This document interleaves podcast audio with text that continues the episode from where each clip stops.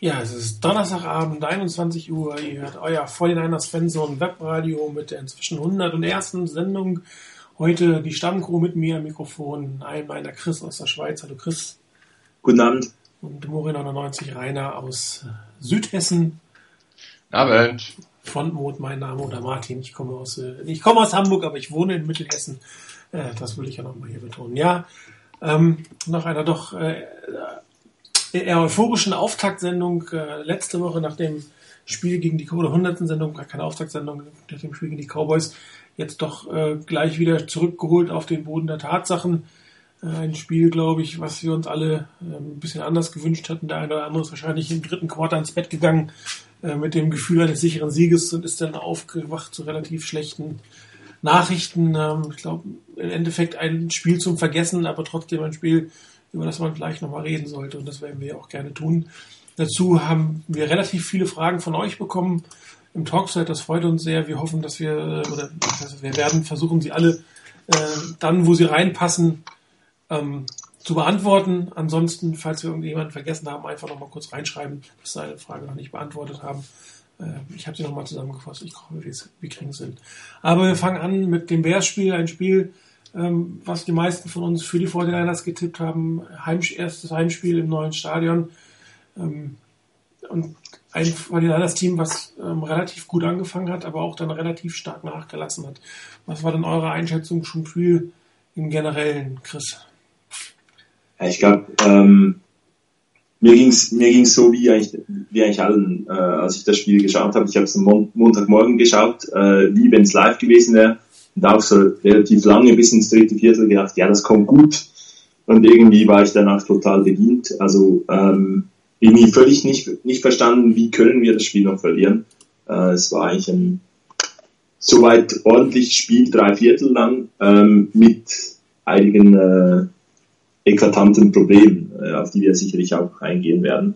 Ähm, sicherlich mal vom, vom Spiel, wie es begonnen hat, war es sehr gut. Die Defense hat gehalten, man hat den Punt geblockt, man hat schnell Punkte gehabt und konnte ich dann auf dieser Führung wieder aufbauen und irgendwann ging einfach nicht mehr so explosiv was nach vorne. Ich glaube, da ist ein bisschen symptomatisch, äh, dass man in, na, im dritten Viertel dann äh, nach dem super langen Drive, das ist ja wunderbar, wenn man solche lange Drives hat, ist eigentlich auch egal, ähm, ob man dann nur drei Punkte macht oder, sieben, oder besser wäre natürlich sieben Punkte, aber man muss hauptsächlich Punkte machen, dass man dann nicht den Killerinstinkt hat und wirklich auf diesen Touchdown geht, der vielleicht dann effektiv das, das Spiel ähm, zu, zu einem Gunsten entscheidet. Das war wirklich schade und irgendwie das fehlt so ein bisschen dieses, okay, wir machen jetzt halt noch diesen einen Touchdown und dann, dann kann eigentlich beinahe nichts mehr passieren. Na gut, so wie die 49ers dann im vierten Viertel gespielt haben, hätte noch ganz viel passieren können. Ähm, da wurden einfach die, die Bears stärker und äh, sagen, in der zweiten Halbzeit haben die ein wirklich sehr, sehr, sehr gutes Spiel gezeigt. Und ähm, wenn dann noch diese Fehler dazu kommen der 49ers, dann gibt man halt so ein Spiel aus der Hand. Du hast gesagt, ein Spiel zum Vergessen. Ich finde, das darf man ja nicht vergessen, dieses Spiel, sondern ähm, abhaken und ganz, ganz wichtige Lehren daraus ziehen. Ja, Rainer, ähm, für dich für eine erste Einschätzung hier so ein typisches 49er-Spiel in Führung gegangen und dann versucht, äh, das Ding über die Bühne zu schaukeln, vergessen die Halbzeit-Adjustments zu machen und dann diesmal auf die Nase gefallen oder steckte vielleicht mehr dahinter? Also ich glaube, dass das Spiel an der einen oder anderen Stelle einfach auch Schwächen der Niners noch aufgezeigt hat. Ähm, Chris hat es eben schon angesprochen, dieser sehr lange Drive, der dann am Schluss, ich glaube, es war ein First and Goal mit drei Run äh, Plays beendet wurde. Am Schluss gab es ein Field Goal. Da fehlte mir dieser Killer-Instinkt, den wir auch schon angesprochen hatten, dass da bei den Niners nicht so wirklich vorhanden ist. So nach dem Motto, jetzt geben wir dem Gegner auch wirklich noch den Rest, sondern naja, okay, wir liegen eh vorne, drei Punkte, ist nicht schlecht, sieht ganz gut aus und ja, das kriegen wir schon irgendwie hin. Und das ist dieses Mal halt gründlich daneben gegangen. Ähm, Außerdem hat, finde ich, nach einem sehr passablen Auftakt in Dallas ähm, Jimmy Ward gemerkt, äh, dass er wohl doch in der NFL angekommen ist jetzt. Ähm, der hat teilweise richtig schlecht ausgesehen und musste ganz schön Lehrgeld bezahlen. Und da werden wir sicherlich noch die eine oder andere vielleicht auch negative Überraschung erleben, ähm, mit der man leben muss. Es ist nun mal ein Rookie, klar, er wurde in der ersten Runde geholt, aber trotz allem, man kann nicht erwarten, dass der dann gleich wieder so eine Saison spielt, wie letzte Saison zum Beispiel Eric Reed gespielt hat. Von daher, mit sowas werden wir leben müssen. Und die Niners haben hier, ähnlich wie Christas gesagt hat, das Ding nicht entschieden. Es war ein toller Drive mit neun Minuten. Und das war eigentlich, finde ich, so ein Stück weit der Knackpunkt. Wäre da ein Touchdown gefallen, glaube ich nicht, dass die Bears nochmal aus dem Loch rausgekommen wären. So mit dem Field Goal waren sie eigentlich nur zwei Touchdowns weg. Und das hat sie immer noch ein Stück weit am Leben gehalten, weil die Niners dann in der Defense nicht mehr wirklich die, die Bears so richtig aufhalten konnten. Die Bears wirklich ihre Chancen dann auch genutzt haben. Mit teilweise wirklich tollen Catches auch. Und ähm, ja, und da die Niners wieder unter Druck gesetzt haben, die ihrerseits zum Beispiel den Druck auf äh, Jay Cutler nicht aufrechterhalten konnten, der ab und zu mal da war vorher, da war das dann mit der Herrlichkeit der Niners relativ schnell vorbei. Wenn dann noch dazu kommt, dass ein Colin Kaepernick, der auch so hatte ich ja letzte Woche auch gesagt, eigentlich meiner Meinung nach auf einem guten Weg schien, weil er wirklich gar keine so schlechten Plays gemacht hat, geduldig wirkte dreht irgendjemand am Rad oder wo auch immer. Ähm, ja, der da wirklich geduldiger schien als vorher, da habe ich dieses Mal nicht so den Eindruck gehabt. Der wirkte nicht unbedingt wie ein aufgescheuchtes Huhn, aber so richtig wohlgefühlt hat er sich da in seiner Pocket nicht. Das sah schon ein bisschen nervös aus, wie er da stand. Vielleicht hat er sich da auch durch die erste Interception dann durch ein ähm, bisschen aus der Ruhe bringen lassen. Aber da muss er durch und er muss den Schritt nach vorne machen. Und gerade die eine Interception, ich glaube, die hast du auch als eines der Plays of the Week vorbereitet, Martin, ähm, wo der Pass auf Boldin gehen sollte. Das war so eine, ohne zu viel vorwegzunehmen, also aus meiner Sicht, das war so eine typische Geschichte, wo ich eigentlich gehofft habe, dass Kaepernick weg ist. Da guckt er sofort von Anfang an nur auf Bolden, guckt nicht auf die andere Seite und im Prinzip sagt er damit jedem, hallo, da kommt der Ball hin.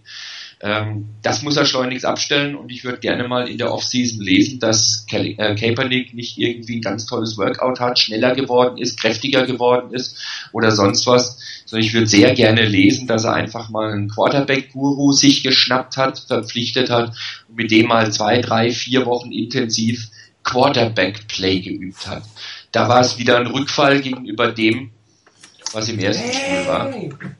Und am Schluss bleibt die Erkenntnis, dass die Niners, ähm, wenn ich es richtig gelesen habe, zum achten Mal bei 15 Niederlagen äh, in der Ära Jim Harbour eine Führung im vierten Quarter weggegeben haben. Das ist vielleicht auch was. Ich kenne die Zahlen von anderen Mannschaften nicht, aber ich finde, das ist was, da, das klingt nicht gut, wenn die Hälfte der Niederlagen aufgrund eines Fourth Quarter Comebacks des Gegners kommt. Vielleicht darf ich ganz kurz zwei Dinge, äh, die du angesprochen hast. Äh, zum einen mal Jimmy Ward, der, das Lehrgeld, das er bezahlen muss. Ich finde auch, das war ganz klar ein Coaching-Fehler. Ähm, ich kenne die Alternativen nicht, das kennen die Coaches besser, aber ich äh, weiß auch nicht, wie man, wie man auf die Idee kommt, dass man ihn dann gleich zweimal in der Red Zone gegen den Big Body Receiver Brandon Marshall, einen erfahrenen Veteran, äh, da aufstellt und ja, er sieht halt beide Male äh, wirklich nicht gut aus. Ja, sogar alle drei Male. Er stand dreimal, er hat drei ja. Touchdowns gesehen. Chris, hörst du mich? Ich höre dich, ja. Ah, wunderbar. Also hier ist gerade relativ äh, viel bei mir zusammengebrochen. Äh, der Upload ist stehen geblieben. Ich habe euch nicht mehr gehört. Ähm, aber jetzt scheint es zumindest wieder zu gehen. Aber den Rainer haben wir verloren. Ähm, gut, ich weiß nicht genau, äh, wo wir stehen geblieben sind. Also sage ich es nochmal. Ähm, es ist meiner Meinung nach ein gravierender Fehler gewesen, äh, dreimal diese Situation zuzulassen. Noch beim ersten Mal hätte man was tun müssen. Beim zweiten Mal eigentlich, ähm, oder beim dritten Mal hätte man eigentlich das Timeout nehmen müssen und die Formation nochmal anpassen müssen, ähm, um, um da nicht äh, dagegen zu gehen oder diese gleiche Situation wieder hervorzurufen. Das, das ist definitiv ein Coaching-Fehler, wo die 49ers sich überlegen müssen, äh, wie sie am Ende des Tages oder wie sie in den zukünftigen Spielen damit umgehen, weil äh, er soll ja auch durchaus große Titans covern. Und wie das aussah, ich weiß ja nicht. Also das war jetzt ja. ähm, nicht, nicht unbedingt schlau. So, Wobei Rainer, bist du wieder da? Warte mal, Rainer, bist du wieder da? Ja. Okay, wunderbar. Sieht so aus. Warum auch immer, das Ganze war weg. Okay. Ähm, da muss man natürlich auch sagen, wenn, wenn er den Platz des Feldes hat, wo auch er ein bisschen wie, wo nicht nur die Körpergröße wie in der Red Zone entscheidend ist, da sah er für mich besser aus und einfach in der Red Zone war er total überfordert. Und daher mal schauen, was die Coaches da für Lehren draus ziehen. Ähm, ich hoffe, sie, sie reagieren. Ähm, sicherlich sinnvoll wäre, wenn äh, Tremaine Brock zurück ist, weil man dann beispielsweise einem Parrish Cox, der halt doch nochmals irgendwie 5 cm äh, größer ist, auf diese Position äh, setzen könnte, wenn dann der Gegner mit drei äh, Wide Receivers auf dem Feld ist. Ähm, von daher mal schauen, was, was man da macht, aber auch eben das ein Punkt, für ich sollte so nicht passieren, dass man sich dreimal gleich erwischen lässt. Und dann hat Rainer noch das angesprochen, dass man eigentlich ähm, die Bears ja dazu gebracht hat, eindimensional zu sein. Also man, die Bears hatten ja eigentlich im ganzen Spiel kein Laufspiel.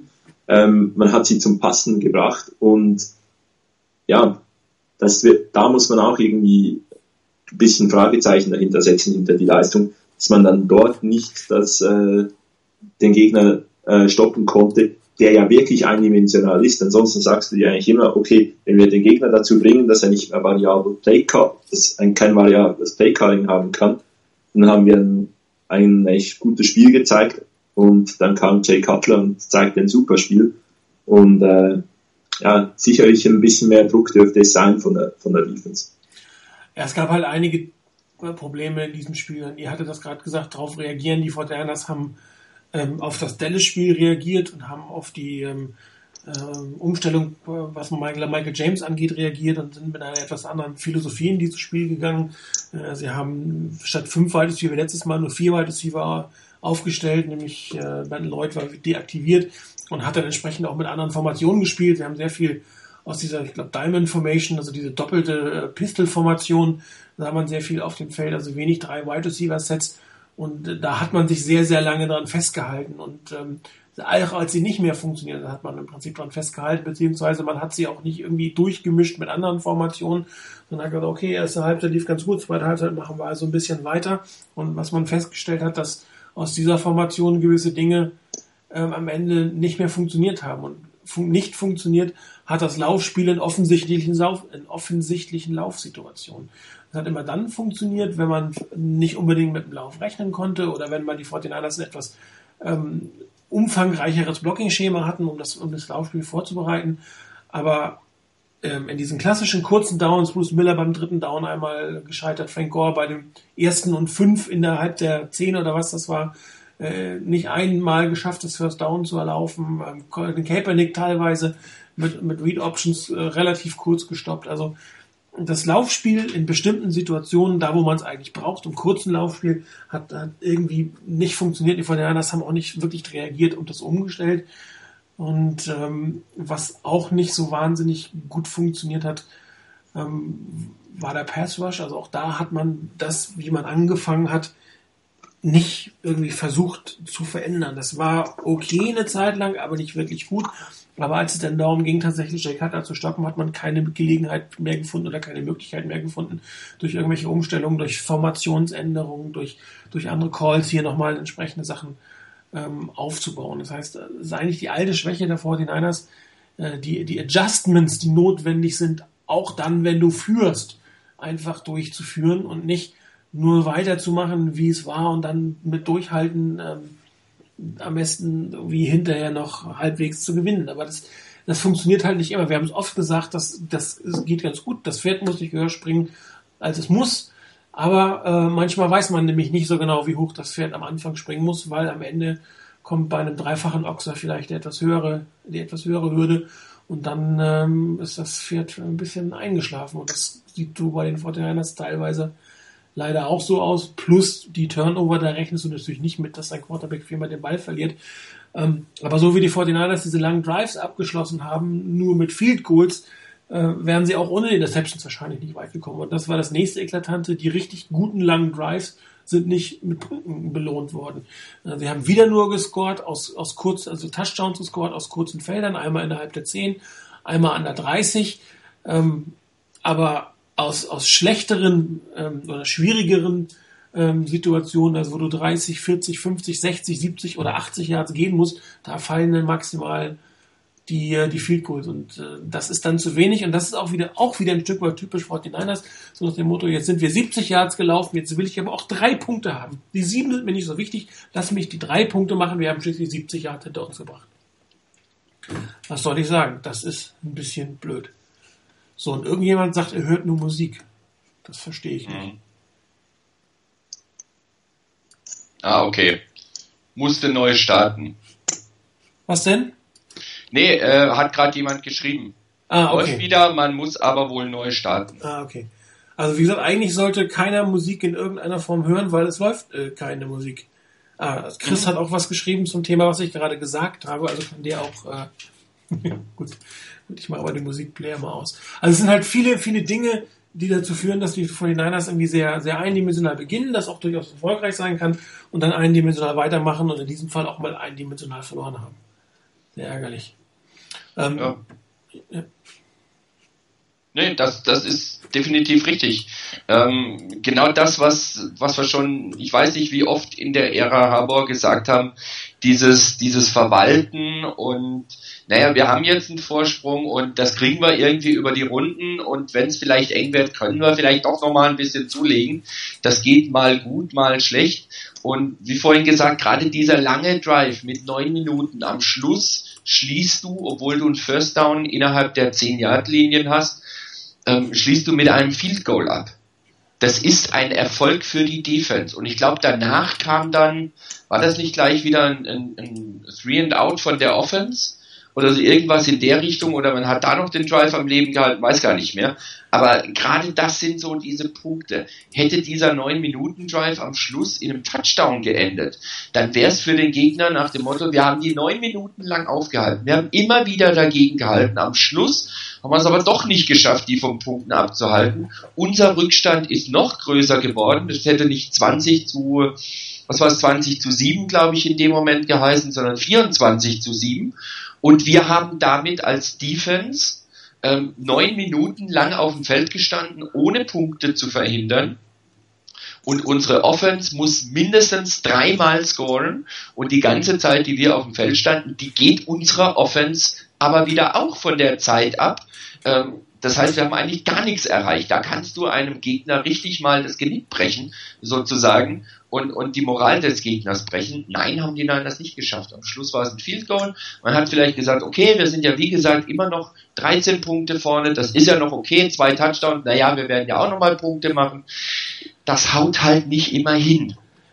Ja, Und an dem Tag hat es halt gar nicht gepasst. Man sieht halt, äh, die, die Plays waren äh, drei Plays von der 6-Yard-Line beim ersten und fünf Ja. für ein Yard, minus zwei Yard und nochmal für ein Yard. Ja. Äh, Frank Gore right, Carlos Hyde right, Frank Gore up the middle. Hm. Heute darf Wobei- ich da Ast ja noch erwähnen, also bei dritten und sechs ähm, weiß ich nicht, ob Frank Gore tatsächlich der richtige Mann ist, den man, den man springen sollte bei der dritten und sechs, auch aus der Shotgun für die 49ers. Alle wissen, eher ein Laufdown, 49ers nehmen drei Punkte und dann spiele ich genau das in die Defense hinein und habe eigentlich keine Chance, was zu machen. Also das ist wirklich feiges Playcalling, ich will das mal so hart ausdrücken. Ähm, und die 49ers Defense ist nicht in Bestbesitzung. Da fallen, fehlen so viele Leute. Äh, man hat gesehen, dass Ward keinen allzu guten Tag hatte und dann ähm, setze ich trotzdem noch so massiv darauf, dass ich schon irgendwie was hinten halten will. Also ich kann diese Coaching-Philosophie nur bedingt verstehen, um es mal so auszudrücken. Ja, also das, das ist schon, naja, also meins, meins ist es nicht und ich würde da eigentlich gerne erwarten, gerade bei, bei, bei dem Spielstand. Ich meine, 17 zu 7 im dritten Viertel, das Spiel ist nicht gewonnen. ne?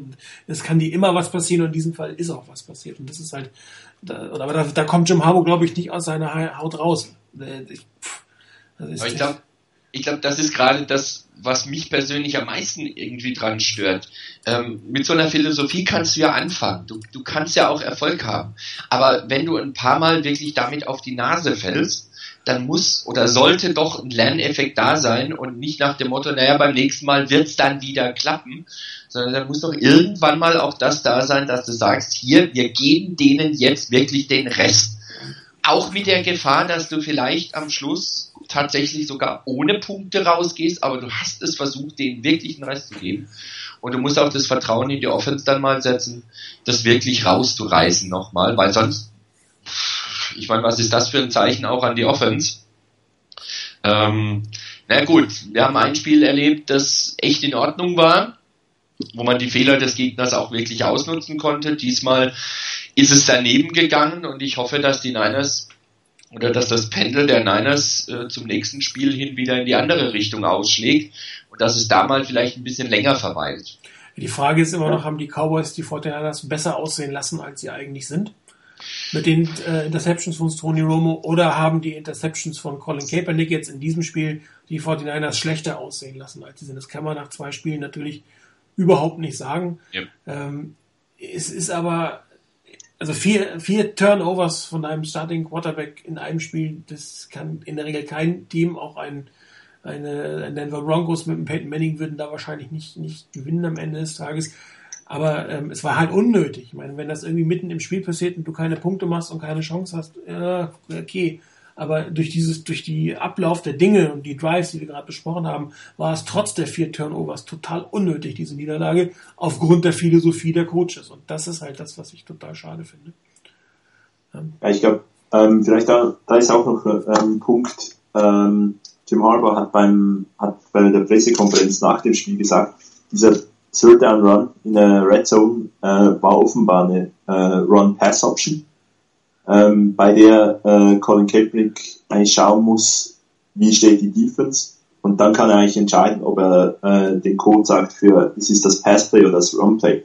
Das heißt nicht, dass sie zwei verschiedene äh, Play Calls hätten eigentlich, sondern es ist irgendwie so eine Option, die er da hat.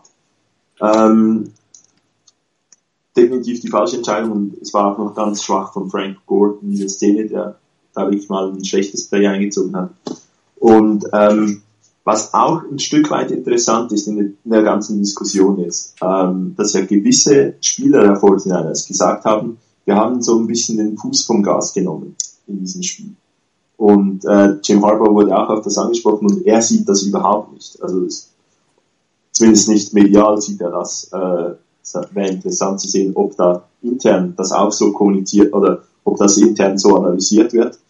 Ähm, aber es ist wirklich so, es muss irgend, es müsste ein Stück weit ein Mittelding sein zwischen äh, den Denver Broncos letzte Saison, die einfach alles überran, überlaufen haben und überspielt haben und Punkte gemacht haben bis zum geht nicht mehr, nur dann keine Punkte mehr gemacht haben, als wirklich darauf ankam und dem, was die Niners machen, so mit es geht gerade mal so gut und mehr zeigt man nicht. Und ich glaube, da muss man wirklich, es wäre wirklich wunderschön. Einerseits für die Fans, andererseits wäre es beruhigend für das Team. Und ich sag, ich habe schon mehrfach gesagt, die 49ers haben ein Problem, wenn sie nicht äh, im Spiel drin Dinge versuchen, dann werden die kaum funktionieren, wenn es wirklich drauf ankommt.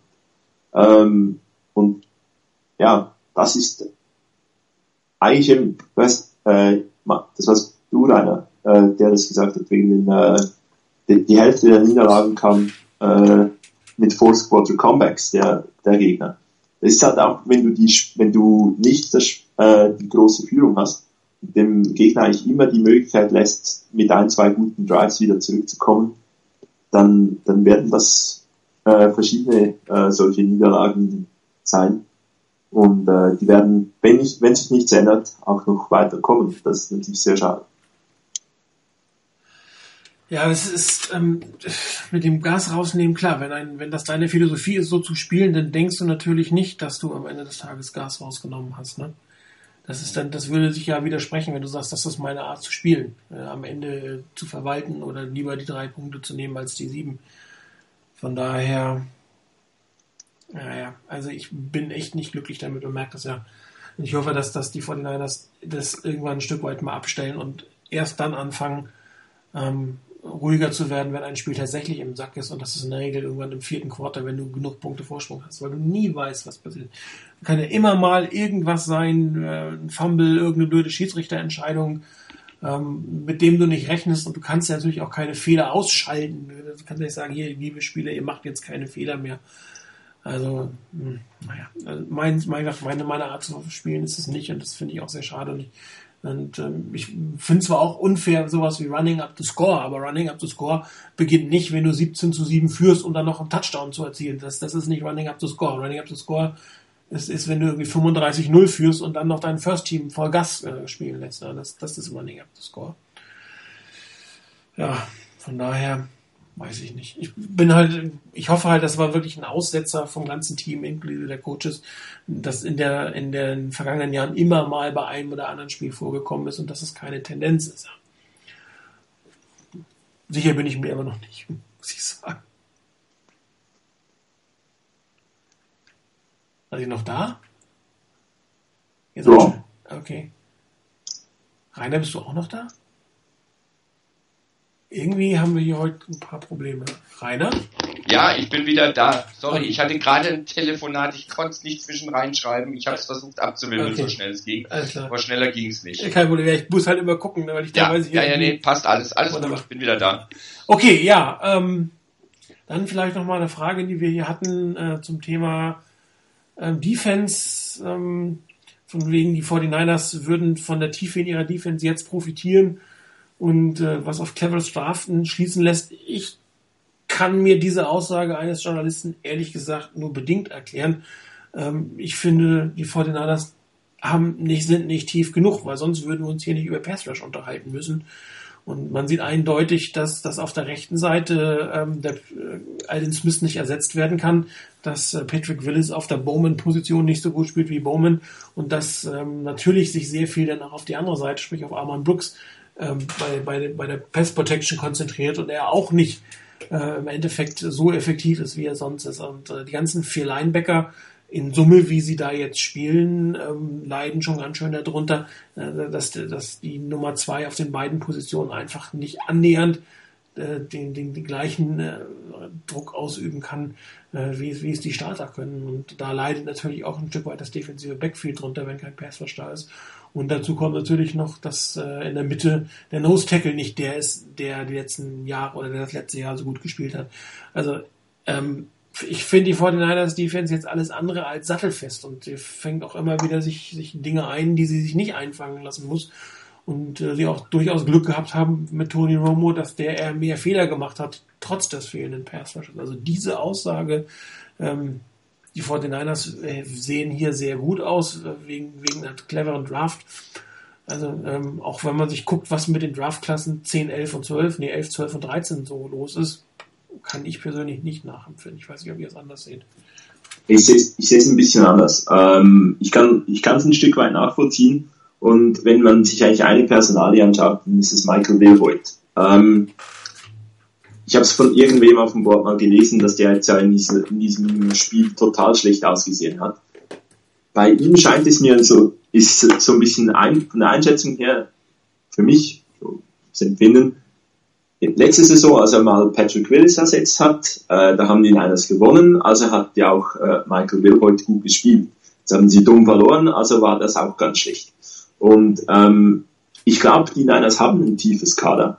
Ähm, momentan das ist äh, absolut eine Tatsache. Der Pass Rush fehlt. Da muss man Wege finden, wie irgendwie die, die Jungs da wieder zum, zum Quarterback kommen. Sei das, dass man halt Aaron Lynch mehr einsetzt, dass man äh, mit mehr kreativen Stunts etc. Äh, arbeitet. Aber ähm, die Niners haben ein tiefes Kader und sie haben auch, man kann jetzt nicht, äh, ja, man kann jetzt nicht sagen, wegen dem Spiel gegen die Bears, hat man extreme Fragezeichen wegen den Plays, die man gemacht hat gegen die, gegen die Cowboys. Die Plays gegen die Cowboys, die hat man gemacht.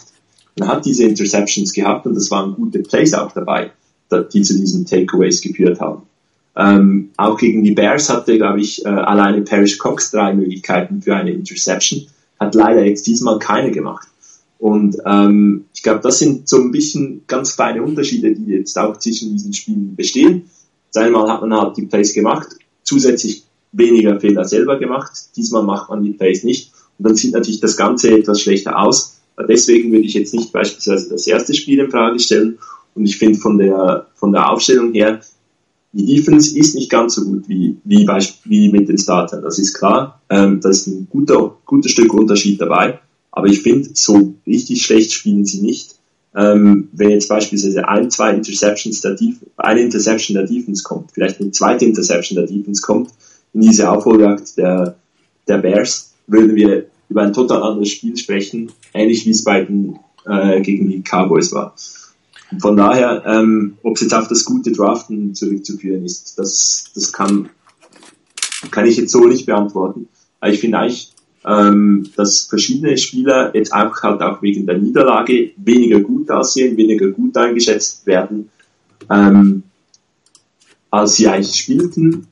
Aber sie spielten auf einem weniger hohen Niveau als beispielsweise letzte Saison ähm, bei gewiss, als gewisse Starter ausgefallen sind. Da war beispielsweise Lemonnier ein Stück weit stärker äh, und besser in Form, was er jetzt nicht ist. Ähm, und ja, da war vermutlich auch die ganze Defense noch so ein, ein, ein Level besser äh, und das macht es natürlich für alle einfacher. Ja gut, aber der Path Rush ist nicht gut. Ich glaube, deswegen können wir uns einig sein, oder? denke eigentlich, die Niners müssten von, von ihrer Tiefe in der Defense eigentlich gut besetzt sein. Ähm, allerdings kommt das in solchen Spielen jetzt gegen die Bears nicht so wirklich zum Tragen. Äh, irgendwie kommt es nicht so richtig raus. Ich weiß nicht, ob die und Leute einfach nicht eingespielt sind, ob sie im Moment noch in, nach ihrer Form suchen, ob an, an dem Playcalling in der Defense das daran liegt. Das, das fällt mir extrem schwer, das einzuschätzen. Ich denke nur, dass genug Talent eigentlich bei den Niners da ist. Die Frage ist halt wirklich, ähm, ob die Niners es schaffen, bis zu dem Zeitpunkt, wenn ein Navarro Bowman zurückerwartet wird, wo man dann auch erstmal abwarten muss, wie gut der dann drauf ist gleich danach, ähm, und vielleicht ein Alton Smith dann wieder da ist, wie stehen die Niners bis dahin? Können diese Neuzugänge während der Saison, das, was die, die anderen ihre, ihr Ersatz dann bis dahin geleistet hat, können die das wirklich toppen? Ist die Mannschaft noch in einer Position, wo du sagen kannst, du hast wirklich berechtigte Chancen Richtung Playoffs oder ist unter Umständen bis dahin das Ganze schon eigentlich aus dem Ruder gelaufen? Und im Moment denke ich gerade ein, ein Lynch zum Beispiel hat, finde ich, ganz ordentliche Ansätze und bei anderen, ja, ich weiß nicht, ob man das an den ersten zwei Spielen wirklich schon festmachen kann. Dass die Niners allerdings eine ausgesprochen große Tiefe hätten in der Defense und dass das wegen der Draft, auf die Draft zurückzuführen ist, das ist mir persönlich nach den ersten zwei Spielen eigentlich zu früh. Wenn die Niners mal sechs, sieben Spiele absolviert haben und dabei die diejenigen, die sie selber gedraftet haben, entsprechende Leistungen abgeliefert haben, die Niners insgesamt auch gut dastehen als Team ähm, im Rennen um die Playoffs und insbesondere natürlich auch erstmal in der Division ganz gut dastehen, dann können wir drüber reden. Im Moment ist mir das einfach noch ein bisschen zu früh. Ja gut, aber der Pass Rush funktioniert nicht. Ich glaube, da sind wir uns einig, oder? Da sind wir uns einig. Und das ist aber jetzt auch nicht unbedingt ein Phänomen, das immer nur in dieser Saison oder nur in dieser Saison vorkam. Das hatten wir phasenweise immer auch schon in den letzten Jahren, dass es Zeiten gab, wo der Pass Rush einfach nicht so war, wie wir uns das alle vorgestellt hatten. Das gab es ja immer wieder. Ich kann mich da durchaus an diverse Diskussionen hier auch im Webradio erinnern, wo wir klar gesagt haben, da kam nichts, das war zu wenig und meinetwegen auch ähm, die, das Defensive Backfield konnte die Zeit oder die, die, diese, dieses Plus an Spielern, das man aufgeboten hat, auch nicht wirklich umsetzen. Also von daher ist das nichts ganz Neues. Ähm, auf der anderen Seite ein Alden Smith, man kann über ihn sagen, was er will, was man will, aber von seiner, von seiner Leistungsfähigkeit her als Pass Rusher fehlt der im Moment. Weil das ist einfach ein Element, wo der Gegner sich viel stärker darauf konzentrieren muss, was da passiert mit Alden Smith, als das bisher mit den anderen ähm, Outside Linebackern der Fall ist also ich muss sagen, also an zwei Spiele hintereinander ohne nennenswerten Passrush kann ich mich jetzt eigentlich nicht erinnern. Das hatten wir länger nicht. Dass es mal eine Zeit lang vorkommt, ein Spiel oder eine Halbzeit oder so, aber dass, dass du eigentlich überhaupt keinen Passrush hast über, über zwei Spiele, abgesehen von dem, was Justin Smith vielleicht geleistet hat, hm, weiß nicht. Also das, das finde ich doch ähm, sehr sichtbar, dieses Problem, um es mal so auszudrücken. Aber es ist richtig, nach zwei Spielen haben wir natürlich noch keine Tendenz für die gesamte Saison äh, erkennen und auch das Laufspiel, was äh, letzte, oder die Laufverteidigung, die letzte Woche ja wirklich grottenschlecht war gegen die Marco Murray, sah gegen einen Back mit Matt Fortide sicherlich nicht schlechter ist, deutlich besser aus. Das äh, muss man auch sagen, hat ja. man sich sicherlich auch nochmal darauf konzentriert, äh, in der letzten Woche äh, im Film äh, zu sehen, was eigentlich schiefgelaufen ist. Das hat man in den Griff bekommen, aber den Pass Rush muss man definitiv auch in den Griff bekommen, weil da kommt noch der eine oder andere Quarterback, wo man ohne Pass Rush eigentlich gar nicht auf dem Feld stehen muss. So viel, so gut sieht die Zonenverteidigung dann teilweise doch nicht aus, äh, dass man das äh, komplett ähm, überspielen könnte. Andere Frage war, ähm, sollten wir nicht zurückgehen zum, zum altbewährten, zum Laufspiel Power Running Team und äh, nicht so viel auf Colin Kaepernick oder auf das Passspiel setzen in dem Moment. Ähm, das war ja auch eine Kritik der letzten Jahre. Wir hätten zu viel äh, gelaufen und man will überhaupt nicht mehr das Passspiel sehen oder man, man hat ja auch zum Schluss gemerkt, das Laufspiel war nicht mehr ganz so effektiv, wie es früher mal war. Ob das jetzt am Ast lag oder an äh, fehlender Offense Line oder an, daran, dass die, die, die gegnerischen Coaches das Spiel besser lesen konnten. Das ist jetzt mal eigentlich irrelevant. Fakt ist aber, es ging nicht mehr so gut mit dem Laufspiel. Man musste irgendwas tun. Also ich bin der Meinung, man sollte jetzt nicht wieder zurückgehen zu dem Power Running Game. Man muss natürlich im Spiel sehen, was funktioniert. Und wenn mein Quarterback irgendwie ein bisschen wackelig aussieht, muss ich gucken, ob ich ihm nicht einfachere Bälle gebe, die, um ihn wieder ein Stück weit in Rhythmus zu geben. Allerdings äh, die Interceptions werden auch sehen, das waren jetzt nicht die schwierigsten Bälle der Welt, die zu werfen. Also das war ja nicht irgendwie Dinge, wo du sagst, äh, da muss er jetzt aber wirklich äh, den Millimeterpass werfen, um den da hinzukriegen, um die Trippeldeckung zu schlagen. Sind andere Dinge, die da schiefgelaufen sind. Also ich würde deswegen auch das, das, äh, das Spiel nicht, nicht wieder verdammen wollen. Ähm, weil nur mit Laufen wirst du in dieser Liga auf Dauer tatsächlich nicht zurechtkommen, meiner Meinung nach. Ja, stimme ich dir zu. Also ich will, ich will auch nicht unbedingt einen zurück zum Power Running, ähm, schon gar nicht zu dem, was wir meinetwegen in der Zeit mit, mit Singletary gesehen haben. Was ja nicht unbedingt Power Running in dem Sinne war, sondern eher nur ein stures Running. Ja. Aber ähm, da will sicherlich keiner hin zurück. Und ich, ich denke, es ist auch vom Grundsatz her, mit dem, was man sich entschieden hat, dass man von Alex Smith weggeht und zu äh, Colin Kaepernick äh, greift, ist es auch mit Sicherheit die Überlegung gewesen, dass man eben gesagt hat, das haben wir ja auch oft genug diskutiert, dass Colin Kaepernick einfach zu einigem in der Lage ist, auch im Passspiel von seinem Potenzial her, was er grundsätzlich kann, ähm, was sicherlich mehr ist und mehr bringen kann als das, was Alex Smith kann. Und damit genug mit Alex Smith für jetzt und zurück zu Kaepernick. Und wenn man eben darauf gesetzt hat, dann muss man auch auf eine Weiterentwicklung des Quarterbacks setzen. Und dem würde man sicherlich auch wieder einen Riegel vorschieben, wenn man sagt, wir gehen wieder zu mehr deutlich stärker zu Power Running Back zurück, äh, Power Running Game zurück, ähm, weil man dann eigentlich sagen würde oder sich vielleicht auch selber eingestehen würde, hoppla, die Entwicklung ist nicht so gelaufen, wie wir sie wollten. Sicherlich sollte man da nicht stur auf seine Meinung beharren. Und wenn es wirklich nicht geht, dann lieber was anderes. Hauptsache es funktioniert und es bringt Siege ein.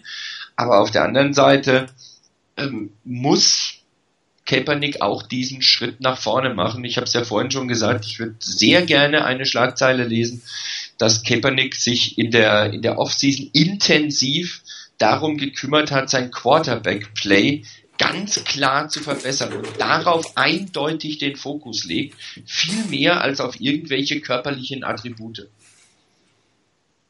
Ähm, ich finde, um die Frage zu beantworten, nein, nicht zurück zum, äh, zum irgendwie äh, übermäßigen Power Running Game, sondern nach vorne sich entwickeln zu einer sinnvollen Mischung aus beiden. Ich denke, man kann, wir sind ein Team, das gut laufen kann, ähm, das auch zeigen soll, aber man soll auch dieses, äh, das, die Offense so um Kaepernick ähm, gestalten, dass der seine Plays machen kann. Man hat Waffen in der Offense, wie man sie bei den 49ers schon lange, lange nicht mehr gehabt hat. Und die muss man, muss man einsetzen, die Bälle gut verteilen, äh, Kaepernick die Plays geben, die er wirklich machen kann. Und ähm, ja, eben, ich glaube, allzu überbewerten darf man jetzt in diesem Spiel auch die drei Interceptions von Kaepernick nicht. Ähm, das kann mal passieren. Ähm, das Dumme war die Art und Weise, wie es passiert ist, war sehr dumm. Die Momente, in denen sie, es passiert ist, war dumm. Und ähm, ja, da werden wir auch wieder andere Spiele sehen, aber irgendwie jetzt da äh, völlige Kehrtwendungen zu machen und sagen, wir dürfen eigentlich Kaepernick keinen Pass mehr werfen lassen, ganz extrem ausgedrückt. Äh, nee, das definitiv nicht, sondern man soll das Element des Power Running Games schön weiter beibehalten. Das ist äh, ein, ein gutes Element der Fortinanders, aber das auch paaren mit, mit einem Pass-Game, ähm, das sich weiterentwickelt. Ja, die Frage ist, was ist denn, oder äh, haben Sie ja als Thema Who's the Real Cap, vielleicht ziehen wir das für die Penalty schnell vor. Ähm, wird er irgendwann zu einer Wundertüte werden? Einen Tag oder zwei Tage spielt er großartig und dann äh, habe ich wieder so ein Spiel wie dieses hier. Äh, wird er sich ähm, nie zu einem vernünftigen, also oder klassisch, vernünftig vielleicht nicht, zu einem stärkeren klassischen äh, Pocket Passer entwickeln, so dass man eigentlich immer damit rechnen muss, ähm, dass es Spiele geben kann, ähm, wo er eher auf seinen Lauf setzt, wo er überreagiert, oder ist es vielleicht auch ein Thema, dass er immer noch nicht ganz in der Offense drin ist, noch nicht ganz das Selbstvertrauen hat und ähm, dann eher den Fehler macht, zurückzieht, äh, vielleicht den Call, den das Audible, was wir gerade gehört haben, nicht macht zu einem Pass hin, ähm, weil, weil das vielleicht auch noch mental nicht ganz äh, so weit äh, ist bei ihm, wie man sich eigentlich nach jetzt inzwischen äh, zwei Off-Seasons und äh, anderthalb Saisons als Starter wünschen müsste. Ich meine, was, wie seht ihr ihn? Ist es noch ein, ein, ein Projekt, äh, mit einem, was nur, was nur eine Zeit braucht oder ein Projekt mit einem doch etwas größeren Risiko oder ist das im Prinzip der Colin Kaepernick, mit dem wir leben müssen im Großen und Ganzen? Klar wird er noch ein bisschen was lernen, aber dieses ähm, nicht so megamäßig gute Pocket-Präsenz ähm, großer Kämpferwille, immer wieder gut für ein wirklich spektakuläres Play, aber auch immer wieder gut für sowas, was wir jetzt am Wochenende gesehen haben. Wie ist eure Einschätzung? Also ich hoffe also, ganz stark, dass, äh, dass der Colin Kaepernick, den wir in, in zwei, drei, vier Jahren sehen und hoffentlich nicht erst in zwei, drei Jahren, sondern hoffentlich schon ein bisschen früher sehen, ähm, nicht unbedingt der ist, den wir jetzt am die ersten zwei Spiele so gesehen haben, nach dem Motto, einmal ein Spiel, mit dem man wirklich sehr zufrieden sein kann, was wirklich auch gut gelaufen ist, auch gute Entscheidungen durchaus getroffen hat und dann wieder ein Spiel, wo es eher in die andere Richtung geht, wo das Pendel eher in die andere Richtung ausschlägt. So einen Up-and-Down-Quarterback muss ich nicht unbedingt haben für die Niners. Das ist dann auch kein Quarterback, auf den du wirklich deine Franchise aufbauen willst, denke ich mal. Potenzial hin oder her. Er muss dieses Potenzial aber auch entsprechend abrufen, weil sonst hilft dir das ganze Potenzial nicht. Ich meine, was nutzt dir das, wenn du weißt, da haben wir einen Quarterback, der in der Lage ist, sensationelle Pässe zu spielen, äh, die er aber viel zu selten bringt. Also das kann es nicht sein. Von daher hoffe ich ganz stark auf eine Weiterentwicklung von Kaepernick. Ob das dann in dieser Saison alles so hinhaut oder ob er länger braucht und wie das dann mit dem Team insgesamt funktioniert, ist sicherlich noch eine offene Frage. Aber wenn ich dran denke, wie man, ohne den Namen zu nennen, wie viele Jahre man letztendlich seinen Vorgänger gegeben hat, dann hat Kaepernick noch ein bisschen vor sich, wobei ich nicht glaube, dass man ihm auch noch mal so viele Jahre geben wird. Äh, da wird man wahrscheinlich vorher Ergebnisse sehen wollen. Was siehst du es? Ja, also sicherlich auch nicht, dass so viel Zeit wird er kaum kriegen, weil ähm, die Summe, die er dabei verdienen würde, ähm, glaube ich nochmals eine deutlich andere ist als das, was äh, Alex Smith jeweils verdient hat. Ähm, und deswegen äh, sich dann doch irgendwie noch von der Salary Cap über Wasser halten konnte und im Team blieb.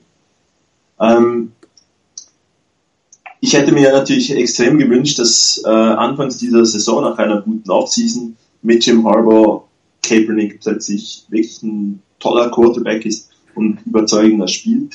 Ich glaube, momentan ist es halt noch so ein bisschen ähm, das, was auf das, was wir uns einstellen müssen. Das hat nicht jedes Play äh, wunderbar funktioniert. Es muss ein Prozess sein, wo er diese Dinge lernt, die Pocket zu nutzen, äh, durch die Reads zu gehen. Ich meine, letztes Saison sah man das praktisch nie. Jetzt gibt es doch zwischendurch mal ein Play, wo er durch die Reads geht.